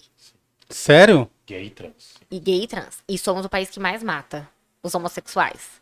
Então, quando eu rejeito algo, sempre, Bárbara, talvez não sempre, mas a rejeição ela diz muito mais sobre mim do que sobre o outro. O que eu rejeito naquilo que eu vejo em mim. Entende? Por que, que aquilo, o que aquilo me, me dá tanta raiva? É a coragem da pessoa se assumir, uma coragem que eu não tenho? Entendi. É a coragem dela viver essa sexualidade e eu não tenho essa coragem? É o ódio de ver um igual a mim e a gente achar que isso é uma aberração e eu não vou aceitar essas aberrações porque eu não me aceito? Vem da educação? Então, aonde que tá essa questão aí? De que ao mesmo tempo que eu consumo essa pornografia, que eu consumo esse sexo, eu odeio esse sexo. Eu odeio essa comunidade, vamos dizer assim. Então, acho que as pessoas aí precisavam pensar mais o que, que isso É. interfere tanto nelas. É, bom, mudar um pouquinho de assunto, falar um pouco de relacionamento. Vai, é. Fala, gordinho. Nós somos monogâmicos mesmo? Vamos lá. O, o modelo monogâmico, ele, eu, eu vejo a monogamia de uma forma diferente. Eu sou monogâmica e hoje o meu jeito de enxergar relacionamentos, ele é diferente e isso faz com que ser monogâmica pra mim seja tranquilo. Mas não, não acredito que os seres humanos todos foram feitos para ser. A partir do momento que existiu um controle da igreja para retirar isso do ser humano, teve que existir um controle sobre o comportamento e a subjetividade do ser humano. Se na minha subjeti- subjetividade eu precisei ter ela cortada, então é como se eu pegasse um leão e eu arrancasse suas presas para que ele não mordesse, mas o instinto dele não é esse. Uhum. Ele foi feito para caçar, ele é carnívoro, ele vai querer morder. Mas eu arranco as presas para ele não fazer aquilo. Então eu vejo essa questão da monogamia algo que foi tirado pela religião. Historicamente falando, né, gente? Na nossa natureza, é meio claro que não Então, é que eu acho engraçado. Calma, eu vou atacar o conservadorismo. Eu acho engraçado que a gente prega muito sobre a família tradicional brasileira, né? Família Mulher, tradicional brasileira. que é a família mais problemática que existe, né? Porque esses homens conservadores, família acima de tudo, Deus acima de todos, é muito engraçado o histórico de traição que eles têm às suas esposas. Né? Então, assim, como que é essa, essa dinâmica, né? Como que funciona isso? Porque por muito tempo as relações amorosas elas foram colocadas para nós como uma meta de vida, né? Então eu me satisfaço, me realizo, a gente como seres humanos gostamos de ser o objeto de desejo do outro e porque a gente gosta de se ver no olhar do outro a admiração que o outro tem pela gente. Então, Quando eu vejo que você me admira, na verdade é que eu gosto de me ver através dos seus olhos. Você valida aquilo que eu acho de mim. Sempre sobre si. Sim. É. Filosoficamente falando, dentro da psicologia, dentro das análises, sim. Então, se a gente para para pensar dessa forma, as relações por muito tempo elas foram colocadas como meta de vida pra gente. Se você tem relacionamentos como uma forma de ego para ser sobre si, automaticamente você vai sempre precisar de mais olhares, mais atrações. Então você faz de relações o centro da sua vida. Se você não tem essa necessidade, o que é difícil, mas você pode entender que relações não precisam ser o seu foco a partir do momento que você tem várias outras coisas que você pode depositar sua energia, é viável e, e é possível que você fique e permaneça com uma pessoa só. É super, super possível, né? Por quê? Porque você gasta sua energia em outras coisas.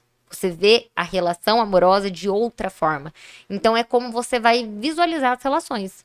O que é certo, Bárbara? O que é errado?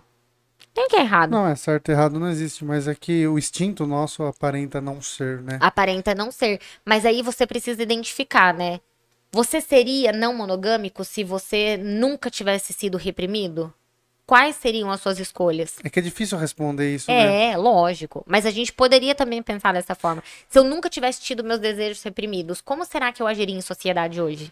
Não, porque a gente vê, principalmente nós entre homens, né, que isso é um pouco mais explícito, né? Não que a mulher não faça. Mas a questão da traição, né? A necessidade de trair a esposa, a necessidade de você conseguir dar uma fuga para conseguir e tal é meio bizarro, né? É. Meio bizarro. Sim. Eu vi muito você falando sobre casamento e toda vez que você falava, eu lembrava dele. Porque ele é a primeira pessoa que ele eu vi. Trai... Não, que fala que o casamento é bom.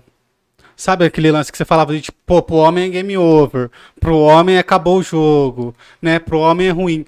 E a primeira pessoa que eu vejo que fala que o casamento é bom foi o Fabrício. Até então, nunca tinha visto ninguém, nenhum amigo, ninguém falar que o casamento era legal. Porque, gente, casamento é bom. Tudo vai depender de com quem você tá se relacionando. Sim. Né? Se você se relaciona com uma pessoa que quer ter posse, controle, é abusiva, não respeita suas vontades, seus desejos, você, você vai viver um porre de relacionamento mesmo. O que eu critico muito é que a maioria dos homens, antigamente, eu não sei se vocês vão lembrar, mas os bolos de casamento era sempre a, a, noiva segurando a gravata do homem, forçando a casar, o homem querendo fugir, a noiva pegando. As piadinhas de eu não vou avisar porque na minha vez ninguém avisou. Nossa. Né? Como se o casamento fosse ruim pro homem. Mas o que, que é ruim no casamento pro homem? Que ele não vai transar com outras mulheres. Não era para transar, né? O que a gente vê é muito diferente disso. Que além de ter a traição, ainda a culpa recai sobre essa mulher. Sim. Sempre vai recair. É instinto, o homem é assim mesmo, é que o homem tem necessidade, mas olha, você não se cuidou. Você era tão bonita e depois dos filhos você desleixou. Homem procura mesmo. Entende? A gente vai normalizando o comportamento do homem como se ele fosse um ser irracional. E é muito legal a gente parar pra pensar nisso. Porque quando eu te coloco como um ser irracional, em relacionamentos, eu deveria te ver como um ser irracional para outras coisas também. Mas na hora que fala de ganhar dinheiro, vocês são ótimos para isso. Vocês têm controle dentro das empresas. É só quando se trata de respeitar a esposa que não dá para ter controle. Então, assim, são justificativas criadas para beneficiar os homens. E ser colocado nessa posição de casamento é um porre para o homem. O casamento era para ser um porre para a mulher, que por muito tempo foi tida como uma empregada doméstica de forma gratuita né? E ainda não tem seus serviços é, reconhecidos, valorizados. É, é, mais que obrigação. Essa é, é a minha crítica ao modelo. De, eu não sou contra casamento, eu sou casada. Inclusive sou. Inclusive sou casada. Mas é importante que você se relacione com alguém que te veja de igual para igual. Que entenda que seu trabalho também é importante, que você também tem suas coisas, que é cansativo pra caramba ter um filho, que as coisas precisam ser divididas, que não dá para sobrecarregar só uma pessoa, que não existe obrigação dentro das relações, não é obrigação da mulher, obrigação do homem. É ali um casal em conjunto, né? E é quando, quando você tem esse modelo de relacionamento que tem respeito, que humaniza você, aí é ótimo casar. Provavelmente seu casamento tem esse respeito, por isso que para você é ótimo casar. Mas para grande parte, olhando por esse modelo, instituição casamento, não. Não é?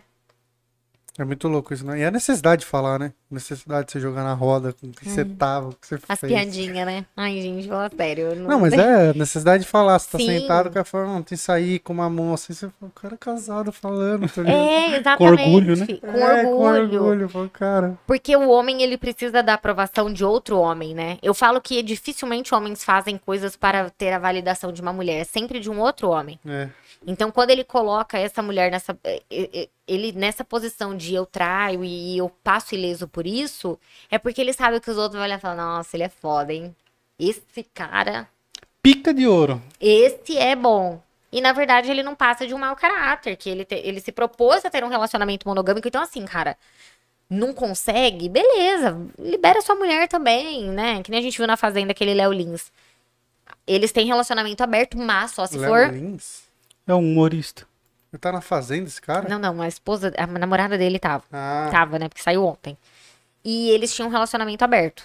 Mas só para outras mulheres. Ela podia pegar outras minas. Mas não podia pegar outros caras. Entendi.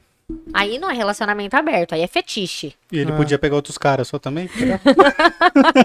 Eu acho que é isso, entendeu? Que rola. Ela não, mas ele com certeza. se for assim, é né? justo, Porque ele senão não. reprime tanto, ele tem tanto essa coisa de fazer essas piadas dele, né? Que eu falo, aí tem alguma coisa, esse cara precisa ser estudado, esse cara precisa É, ser. é o libertário do humor, né? Que não é libertário coisa nenhuma. Nenhuma. Nenhuma libertária, né? Exatamente. Fala, falar é fácil, mas a prática é muito dif- distinta. né? Muito distinta, né? Então, tem aí. Então, isso é fetiche, né? Eu não dou a liberdade pra eu. Olha, a gente tem um relacionamento aberto, mas eu te dou uma liberdade até a página 2. Depois disso, não rola. Entendeu? Entendi. É... Já pe- pegando o gancho, quando eu abri a caixinha de perguntas lá no Instagram, eu dei uma resumida nas perguntas gerais ali, e a que mais veio de longe era por que as pessoas traem. A psicologia explica isso de alguma maneira? Se existe um motivo de de que o homem tem que ele usa para trair, a mulher tem um motivo diferente para traição? A psicologia fala alguma coisa sobre isso? Tá. Da onde vem a traição? Então vamos falar, a gente, quando a gente vai falar de traição, a gente tem que voltar lá do comecinho de relacionamento. Qual foi o modelo de relacionamento que foi ensinado pra gente, né? Esse relacionamento controlador, onde nos tornamos um, aí perdemos a individualidade, eu vivo por você, você vive por mim, agora somos só nós dois, e é isso aí. Vindo desse problema de relacionamento, que é, que é um relacionamento problemático, porque se eu te conheço na sua individualidade, como que eu retiro isso de você? Não faz sentido. Uhum. Então você casa comigo, você tem que esquecer seus amigos, você tem que esquecer sua família, você tem que esquecer. Não dá, né? Mas a gente vindo desse. Nossa, Desculpa. gente. Os Você pedindo bi- desculpa pelo bicho. É que tá me incomodando. Olha, desculpa aí, eu não. Eu até tentei controlar ele, É, mas não tem o que fazer. Não adestrei a tempo. É, não deu pra adestrar. Então, assim, a gente vem desse modelo de relacionamento muito problemático. Partindo desse princípio, o que, que é traição? A traição, antes de eu trair o outro, eu traio a mim mesmo primeiro, Sim. né?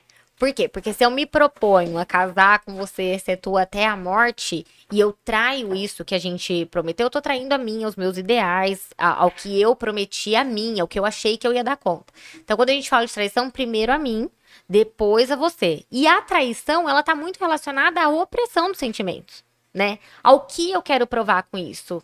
O que eu quero mostrar com isso, né? Ao desejo que falta, a falta de também pode ser às vezes a gente pode até pensar de uma forma um pouco mais ampla de diálogo, né? Eu não tenho coragem de dizer à minha esposa, por exemplo, como eu gostaria de ter uma relação sexual, ou eu acredito que determinadas coisas no sexo foram feitas para outras mulheres, mas a minha mulher não pode se prestar a esse papel. Uhum. Entende? O meu marido não pode saber que eu tenho esse tipo de desejo. Meu marido, então, assim, as relações elas foram colocadas dentro de uma caixinha que tem que ser aquele tipo de relacionamento ali. Uhum. Então eu, eu tiro, eu retiro das pessoas a liberdade de falarem seus desejos, suas vontades, né?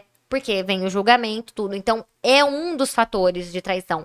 Se eu falar pra você que tem um porquê, a psicologia explica porque trai, cada um tem a sua motivação pra trair. Uhum. Cada um vai vir com o histórico do porquê traiu. Então não tem um porquê. As pessoas traem porque o nosso campo sexual, ele é muito amplo. Muito amplo. Quando a gente fala de desejo sexual, é muito amplo. Há pessoas que traem e são descobertas e quase morrem de tristeza. Há pessoas que traem e amam o par- dizem que amam o parceiro e quem sou eu pra dizer que não ama, né? O que, que é a sexualidade dessa pessoa? Então, se é uma pessoa que ela tem relacionamento aberto, ela não ama o parceiro? Não necessariamente. Às vezes ama, ama todo mundo, ama várias pessoas, o amor livre, entendeu? Então não tem uma resposta certa, mas a gente pode partir do princípio da problemática de modelo de relacionamento que fomos ensinados aí no decorrer das, das nossas vidas. Entendi. A segunda pergunta era como se perceber em um relacionamento abusivo? Eu, eu já conversei com muita gente que sempre a pessoa fala assim, pô, eu só consegui perceber que eu tava num relacionamento abusivo hoje.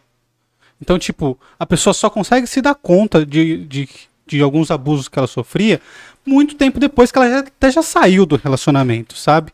É, como a pessoa faz para ela se perceber num relacionamento abusivo é, antes disso, enquanto ela tá lá, enquanto ela tá sofrendo, enquanto até pode ser que dê para ela consertar isso. Eu falo que um relacionamento ele tem que deixar de existir quando ele deixa de ser algo prazeroso e passa a ser um fardo. Então, se você tá dentro de uma relação que tá um fardo pra você, já tá na hora de sair desse relacionamento. Tá um fardo. A, a- a gente, nós como seres humanos, a gente tende a esgotar todas as possibilidades. Então a gente sempre tá chamando pra conversar. É difícil uma pessoa na primeira, no primeiro incômodo ela chegar e falar assim, ó, acabou Principalmente casamento, né? principalmente casamento. Não, você vai insistindo, vai tendo um diálogo, vai tendo um pedido. Então a gente precisa ir respeitando também quando se passa, passa a ser um fardo. Mas quando a gente fala de relacionamento abusivo, a gente tá falando de violências Sim. que nem sempre são violências muito expostas. Então, por exemplo, relacionamentos abusivos onde o cara controla, onde o cara não deixa passar batom, onde o cara não deixa sair com as amigas, tal. isso tá fácil de você identificar. Tá muito fácil de identificar. Mas a gente precisa tomar cuidado com aquele homem infantilizado. Eu vou falar mais de homem, porque as maiores vítimas de relacionamentos abusivos são as mulheres. Eu não sei se quem fez essa pergunta foi uma mulher. Cara, foi mulher. Foi mulher. Foi mulher. Tá. Na verdade, teve de homem também, mas. É, Vou pode- falar fala, mais fala da dentro da mulher minha- porque. Até porque é, se- quando a gente for falar, falar de homem é porque a o nosso, nosso círculo de amizade é mais de homem, assim. Então Sim, também não sim. levem. Não, imagina. Então vamos lá. Quando uma mulher se percebe num relacionamento abusivo com esse homem infantilizado, qual que é o problema desse homem? Ele silencia muito, né? Então ele castiga essa mulher no silêncio. Então, às vezes, ah, ele não é abusivo. Nossa, ele me deixa fazer as coisas, mas quando a gente briga ou que eu faço alguma coisa que ele não gosta, ele fica três dias sem falar comigo. Isso é abuso. Porque o silêncio, ele também é uma forma de violência. Porque no silêncio, eu não sei o que tá se passando na sua cabeça. Eu não sei o que você vai me dizer. A incerteza vai gerando ansiedade. E nisso a gente vai criando muito problema. Porque a ansiedade nada mais é do que eu não saber o que se passa. E a imaginação cria sempre o pior dos cenários, né? Sempre a gente catastrofiza a situação. É muito comum. Então, se eu silencio, esse cara silencia pra você, ele tá sendo abusivo. Porque na comunicação, a comunicação, eu falo isso, minhas pacientes estiverem assisti- assistindo, elas vão falar a verdade, ela fala mesmo. É a forma mais justa da gente resolver as coisas. Quando eu me comunico com você, eu retiro de você qualquer possibilidade de pensar algo que não exista. Eu estou te falando o que tá acontecendo. Eu tô puta com você por causa disso, disso e disso. É isso que tá acontecendo. Aí cabe a você entender e validar a minha insatisfação, ver o que você pode fazer, ou simplesmente falar: olha, Bárbara, é o seguinte, isso pra mim não dá. Não consigo, né? Não tá no alcance. Beleza. Tchau e benção. Quando eu silencio, eu fico fazendo você ficar pensando, ruminando no que foi que você fez de errado. E aí vem a culpabilização do problema. Nossa, ele tá muito chateado. Nossa, mas o que foi que eu fiz? Essas questões, esse fardo que vai sendo colocado com você é abuso, né? Controle, posse, é, é, algumas, co- algumas coisas do tipo. Nossa, você vai com esse vestido? Você tá ridícula. Você tá parecendo um botijão de gás com esse vestido. Entende? Por que, que eu preciso falar de uma forma tão violenta que eu não gostei da sua roupa? Por que, que eu preciso diminuir você? Então, o diminuir nas relações abusivas, às vezes a gente não consegue identificar no outro que há um problema. Mas a gente vai identificando o quanto a gente sempre tá abrindo mão da razão para que o outro fique bem. Não, tudo bem, você tá, tá certo. Mesmo que você sabe que não tá certo. Não, mas você tá certo, porque a gente vai negligenciando a nós mesmos. Então, as relações abusivas, ela tende muito a fazer isso. Então começou a ficar um fardo, você começou a negligenciar você, você começou a pensar mais no outro do que em si mesma, é sinal de alerta. É sinal de alerta. Precisa ficar atenta. Ah, muito Tem legal. mais aí? Porque tem algumas aqui. Ah, teve- Tem alguma relacionada a isso? Porque aí muda de assunto aqui. Peraí, deixa eu só ver aqui. Como ajudar a controlar a ansiedade? No meu curso, vocês são Na verdade, eu tenho. um curso? Não, na verdade, eu, te- eu trabalho para uma plataforma digital que chama Bem-Estar TV. E eu lá eu só falo sobre ansiedade, controle de ansiedade.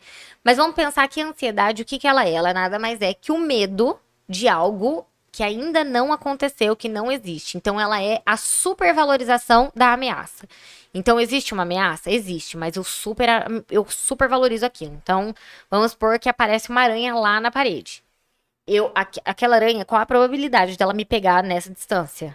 Pouca. Se ela começar a andar, eu tenho tempo de correr. Na ansiedade, eu não paro pra pensar nisso. Eu entro em pânico, eu grito, eu faço esse medo ele ficar muito maior do que ele realmente é. Tá. Para controle de ansiedade, eu falo que a primeira, o primeiro ponto é você enxergar a, a ameaça de fato como ela é. A realidade dos fatos. Eu fa- uso muita frase. Traz pra realidade. Traz pra realidade.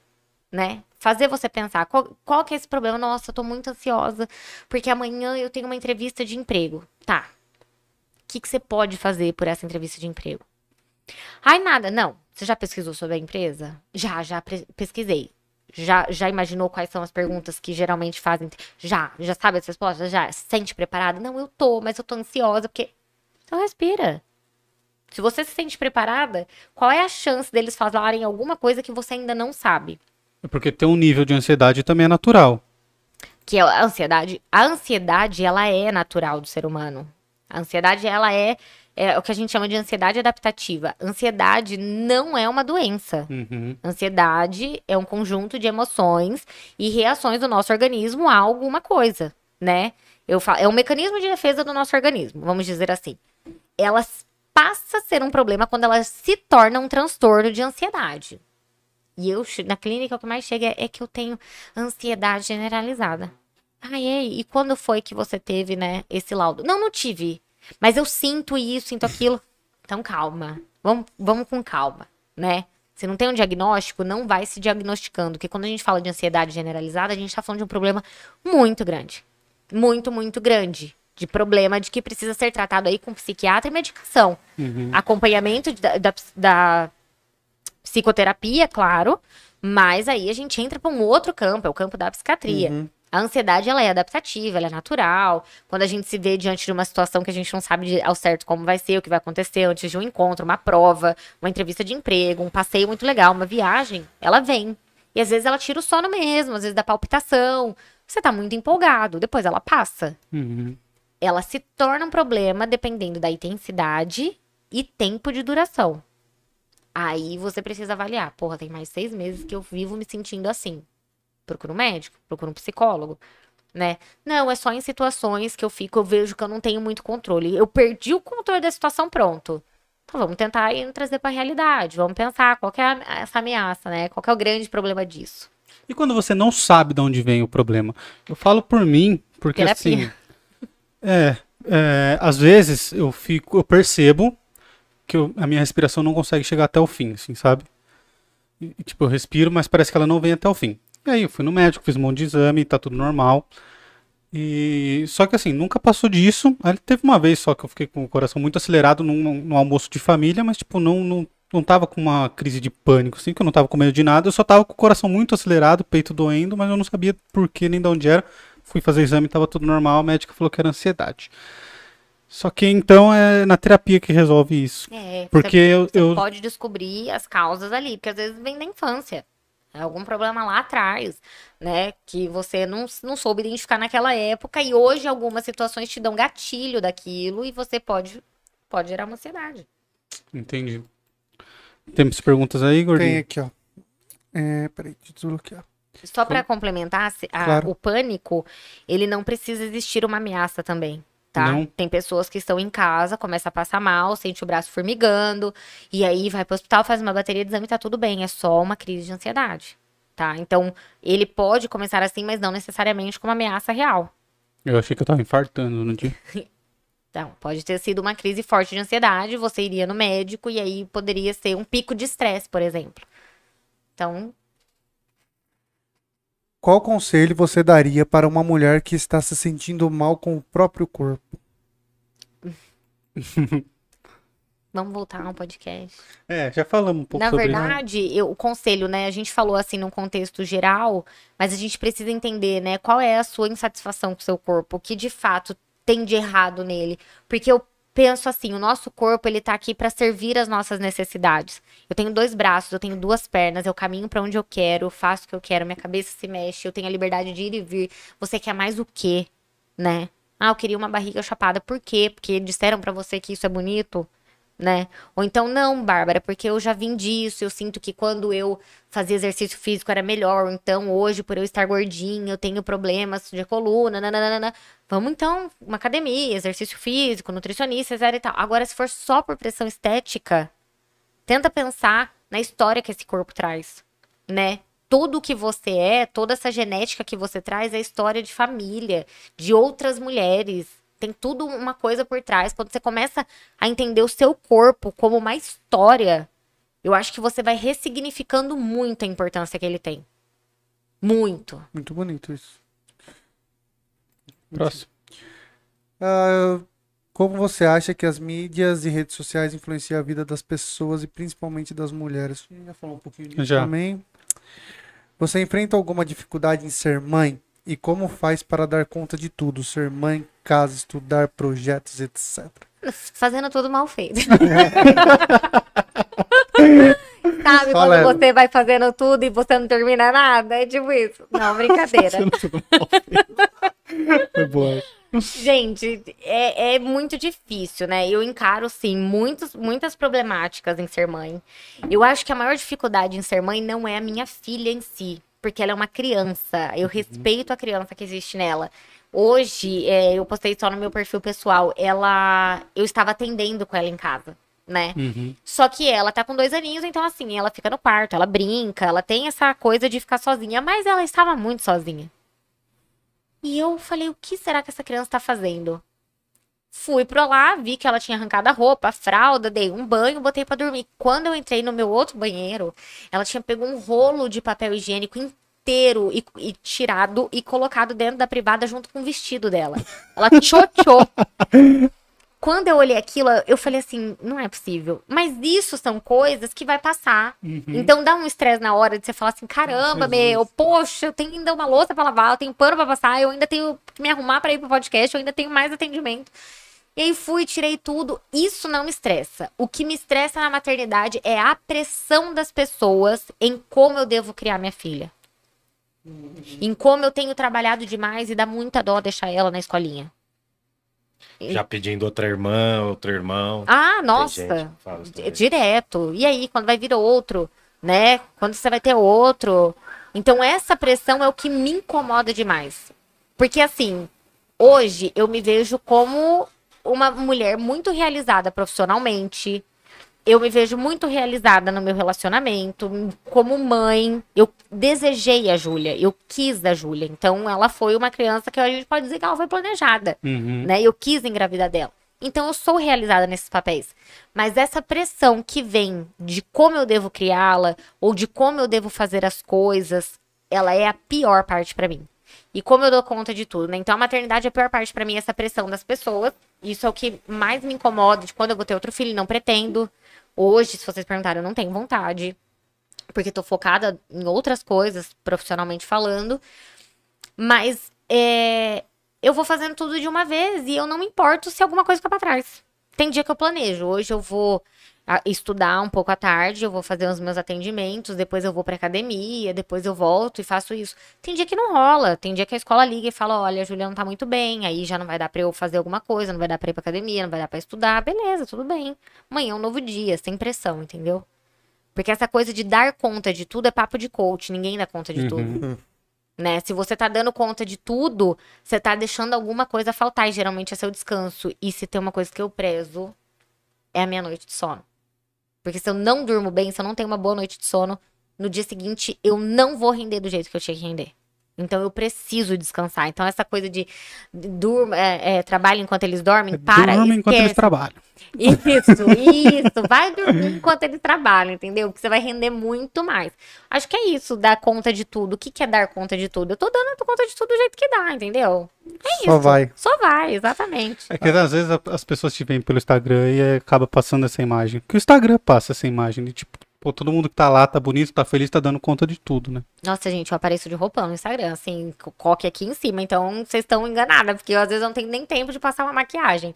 Mas não, não tem essa, essa ideia de dar conta de tudo. Nossa, é profissional, é isso e aquilo. Eu fiz o meu TCC, meu projeto de TCC grávida. Fiz meu TCC sozinha de oito meses. Entreguei o meu TCC e eu digitava o meu TCC com a minha filha no peito, mamando. Então, assim, não romantizo isso. Foi difícil pra caramba. Eu gostaria que tivesse sido tudo diferente. E a gente foi, foi fazendo. Ia fazendo de pouquinho em pouquinho. O dia que dava, fazia. Várias vezes eu falei assim: quer saber? Vou jogar isso tudo no lixo, vou entregar esse TCC só no ano que vem. Depois voltava. Eu ia respeitando meus limites. Eu chuto o balde e busco o balde. Isso, tipo isso, entendeu? Ah, que ódio, isso aqui, quero mais saber. Daqui a pouco eu tô lá. Tem até a figurinha, mas cansei dessa porra, joga tudo pro alto. Não, pera. Não, pera, isso é eu todo dia, gente. É isso que eu faço todos os dias. Pra você que fez essa pergunta, é isso que eu tô fazendo. Aí aqui, pra emendar, acho que pode ser uma pergunta final aqui. Indicações de livro para quem entender, um, é, para quem quer entender um pouco mais do poder das mulheres no feminismo Uhum. e também se você se vê fazendo outra coisa na vida como outra profissão. No- nos comentários não tem mais? Cara, vou ver nos comentários tem perguntas, tem alguns comentários, mas perguntas acho que não. Pode, pode. Tá. né? É, indicação de livro. Acho que pra quem quer começar a entender feminismo, eu acho que o Segundo Sexo da Simone de Beauvoir é muito bom. Compra o box, vem dois livros. Eu acho que ele é bem esclarecedor assim sobre feminismo. Eu sou muito adepta de artigos científicos, então assim, sempre vai pesquisar a história do feminismo, a história da mulher na sociedade, Google acadêmico, né, em, em- artigos mesmo científicos que aí você também pode trazer um conhecimento diferente da literatura, mas eu acho que esse livro ele é bem esclarecedor para quem quer começar a entender a, a mulher na sociedade. E não, não me vejo fazendo outra coisa que não seja atuando como psicóloga e saúde mental da mulher. Não sei se vou atuar sempre na clínica, né? A psicologia social, ela me chama muito, assim, eu gosto muito da psicologia social. E tenho muito, muita vontade de trabalhar em, em, em na Fundação Casa. É, é um, é um desejo, assim, que eu sei que financeiramente talvez o retorno não seja tão bom quanto a clínica. Mas é questão de missão. Uhum. Eu gostaria muito de trabalhar na Fundação Casa. Mas largar a psicologia, não existe essa possibilidade. Pelo menos hoje, né? A gente tá sempre, né, em movimento, a gente muda. Hoje eu tô aqui, amanhã eu posso não estar.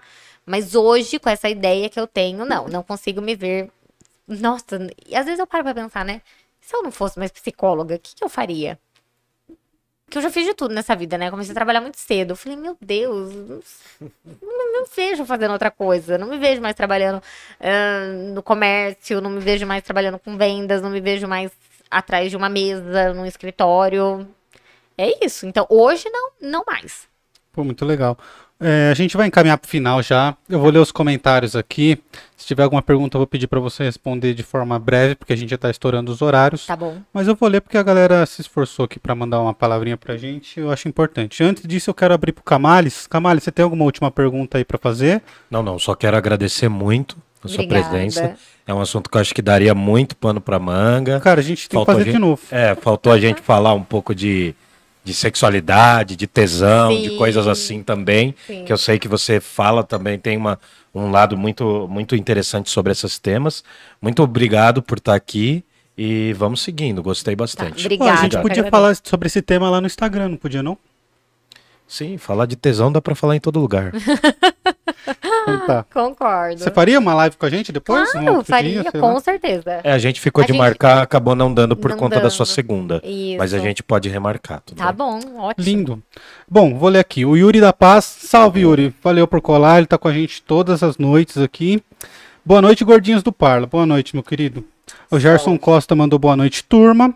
O Yuri da Paz mandou: A violência física, sexual, relacionamento abusivo é algo que permeia a cultura. Nós estamos numa cultura que procura repudiar a violência doméstica, mas se voltarmos apenas 50 anos no passado, nós vamos ver que a violência do marido para com a sua mulher era algo legítimo. É verdade. Sim, era mesmo. O homem tinha o direito de dar uns tapas na mulher como forma de ensinar a ela como se comportar. Exato. É, isso permeia a nossa sociedade misógina e patriarcal. Porra, Yuri, mandou muito aqui, hein, cara. Parabéns. É, Elizabeth Davi mandou boa noite pra vocês. Boa noite. Boa noite. Fabi Barbosa. Fulano é uma santa é a frase mais dita por eles. É verdade. Uhum. É, Elisete mandou boa noite a todos. O Yuri mandou: A nossa construção social poda muito as pessoas. E essa construção é baseada na moralidade institucional cristã. Quando, a- quando, a quando as pessoas fogem desse padrão do que é ser homem ou mulher, essa pessoa é vista como um servo do demônio e deve ser punido por isso. É verdade mesmo. É, a Fabi mandou: Apanhando a infância inteira. Verdade. Nunca explicou e ensinou nada. A maioria das famílias que conheço, inclusive a minha. É, cara, acho que a nossa geração, todo mundo tomava um Ah, salve sim. da mãe e do pai. né? Muito normalizado. E aí Porque depois. agora a nossa geração fala que o mal dessa é que não apanha, né? Aham. Eu apanhei, não aconteceu nada. Filho de problema psicológico, de relacionamento, mas tá bom. Tá normal. É... É, o Yuri mandou aqui, ó, verdade, legítima defesa da honra, isso mostra que o Brasil é de verdade. Feminismo radical é complicado. Ele desconsidera a legitimidade das mulheres trans, por exemplo. É, foi o que a gente falou aqui depois.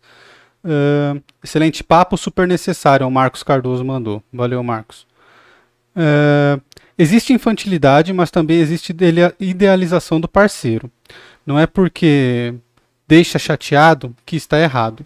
E muitos casais, principalmente homens, tomam o contrário disso como verdade. Eu não entendi. Existe infantilidade, mas também existe idealização do parceiro. Ele abriu aspas. Não é porque me deixa chateado que está errado. Ah, tá, entendi. E muitos casais, principalmente homens, tomam o contrário disso como verdade. Aí esses caras cerceiam a liberdade da companheira de sair sozinha, de ver amigos homens, etc. Essa idealização pode vir a se tornar um abuso também. Cara, é verdade, né? Sim. Aí a Gabi mandou aqui, ó, fazendo tudo mal feito e deu risada. Gosto dessa ideia.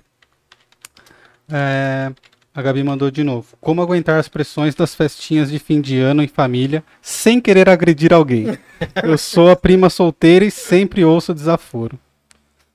Agride. Brincadeira. Não, isso é, a família ela é um, ela é um ambiente muito que atravessa muito, né, os nossos limites, né? Essa coisa de eu sou sua família, eu posso falar, eu sou seu pai, eu sou sua mãe.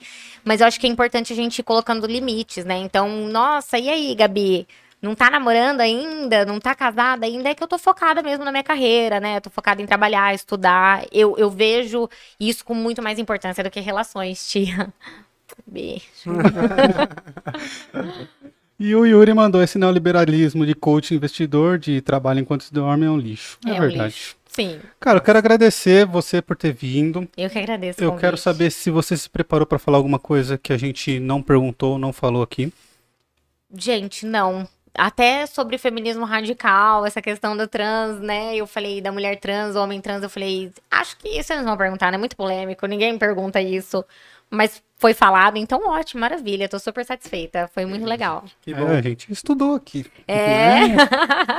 E, Sim. bom, quero agradecer a sua presença. Muito obrigado por vir. Gostaríamos de te convidar para vir de novo Tá. no futuro aí.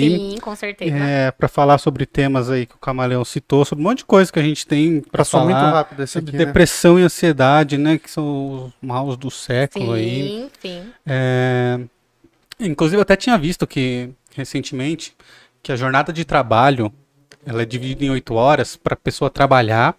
E quando ela chega em casa, tá tudo pronto. Você É, sim. entendeu? O, o homem, né? Sim, O homem é. trabalhar e chegar em casa tá tudo pronto. Sim. Com a mulher indo trabalhar, essa jornada de oito horas, ela se multiplica, né? Porque para a mulher também, porque Muito agora além mais. de trabalhar, quando ela chegar em casa, Tem ela vai ter que a fazer as tarefa coisas. doméstica. E, e é uma coisa que eu vejo os países, principalmente da Europa, lá, que já, já estão repensando esses horários de trabalho. E eu acho que é uma coisa que era muito legal a gente conversar, assim. Com certeza, Passou- eu super topo. Sofro isso quase todo dia, velho. Por trás de, de um homem de sucesso tem uma mulher que ficou cuidando das coisas em casa. Sim. Sempre tem. Ou uma mãe, uma irmã, a esposa, sempre tem uma mulher. Então, E eu, como advogado, toda vez que eu vou fazer algum divórcio, alguma coisa do tipo, vem essa conversa. Eu que me esforcei, ela só Ah. ficava em casa. é. é, ela ficava dormindo o dia inteiro, né, amigão? Se esforçou. É difícil, gente. É difícil mesmo. E ainda assim é injusto, porque depois, quando há o divórcio, ainda que divida metade metade, o cara ele tem uma carreira foda que ele criou durante a vida dele. E a mulher, não. Não, porque né, ela se dedicou Porque à maternidade, isso, e aí ela fica à mercê. E aí ele dá 200 reais de pensão. E ele ainda tem a audácia de dizer que é pra ela gastar no salão de cabeleireiro. É, tem isso mesmo. Difícil. Muito difícil. Bom, muito obrigado. Eu que agradeço. Gostei muito de conversar com você, gostei muito de gostei te muito. conhecer. Espero que você tenha Obrigada. gostado Gostei também. bastante. Me desculpe pelos mosquitos. É, da próxima vez eu espero que você converse com ele. É, eu vou, vou dar um jeito, vou criar uma Tá. linguagem. E só lembrando aí, pedindo para todo mundo se inscrever e deixa o recado também das suas redes, dos seus contatos. Isso, Tá. E manda abraço para quem você quiser, pro marido, pra, pra filha, pra... Mandar um Faz beijo pra minha filha, a Júlia, meu esposo, o Rodrigo. Com certeza deve estar assistindo. Né, Rodrigo? Mas é isso, minhas redes sociais é barbara.laís.psicóloga. Lá eu tenho o botãozinho de WhatsApp, então se alguém se interessar por atendimento clínico, é só clicar ali que vai direto pra minha secretária, ela passa todas as informações. Alguma dúvida, qualquer coisa, quiser mandar pergunta também no direct, eu respondo todo mundo. Você abre caixinha de perguntas lá no seu Instagram? Abro direto, Pô, é abro muito caixinha. legal. Eu tenho um destaque só com algumas perguntas, então talvez se a gente não falou alguma coisa que você quer saber sobre Uhum. esse assunto, eu respondo um monte de perguntas polêmicas, não polêmicas, filosóficas, psicológicas. Então, quem puder, né, dá uma forcinha lá no Instagram pra gente. É isso. E eu quero convidar as pessoas também a assistirem o Filobrizando nas quintas-feiras, que a gente fala de filosofia aqui, né? De terça a gente tem um convidado e de quinta a gente fala de filosofia, uma forma temporal, né, cronológica. Uhum. Então a gente já tá entrando na idade moderna aí, né, Camales? Legal. E até agora, uma curiosidade, a gente só falou de homem, né, cara? É, infelizmente a filosofia é muito masculina. É. A gente vai preparar algum episódio falando só das mulheres filósofas. Legal. E logo, logo, século XIX e XX já entram as mulheres. Elas surgem. O próximo vai ser Hobbes, o Leviatã, o Estado. Putz, Legal. Uma cara. coisa muito masculinizada, inclusive. Legal, legal. É, Felizmente, claro. E agradecer aos nossos patrocinadores aqui também, a EC Pinturas. Então, arroba e.c.pinturas. Entra lá no Instagram, o orçamento é gratuito. Precisou de pinturas, manutenções residenciais, marido de aluguel, dá um salve lá. Se falar que veio aqui no Parla, o orçamento é gratuito. E lembrar que o Parla Podcast é um oferecimento da Move 8. Então, se você quer pôr a sua marca aqui na tela, se você tem uma- um empresário, uma empresária, se tem uma empresa, quer que a gente fale da sua marca, entre em contato com a Move 8. Beleza? Era É isso isso aí. Esqueci de alguma coisa? Não, é. Curte, compartilha, faz o Pix que tá aí na descrição se vocês viram valor no nosso trabalho. E é isso. Obrigado. É isso. Chega. Obrigada, gente. Vamos nessa? Até Vamos. mais. Tchau, tchau. Tchau, tchau. Beijo, galera. Tchau, tchau. Um dia aí não tem heróis, vida longa ao par.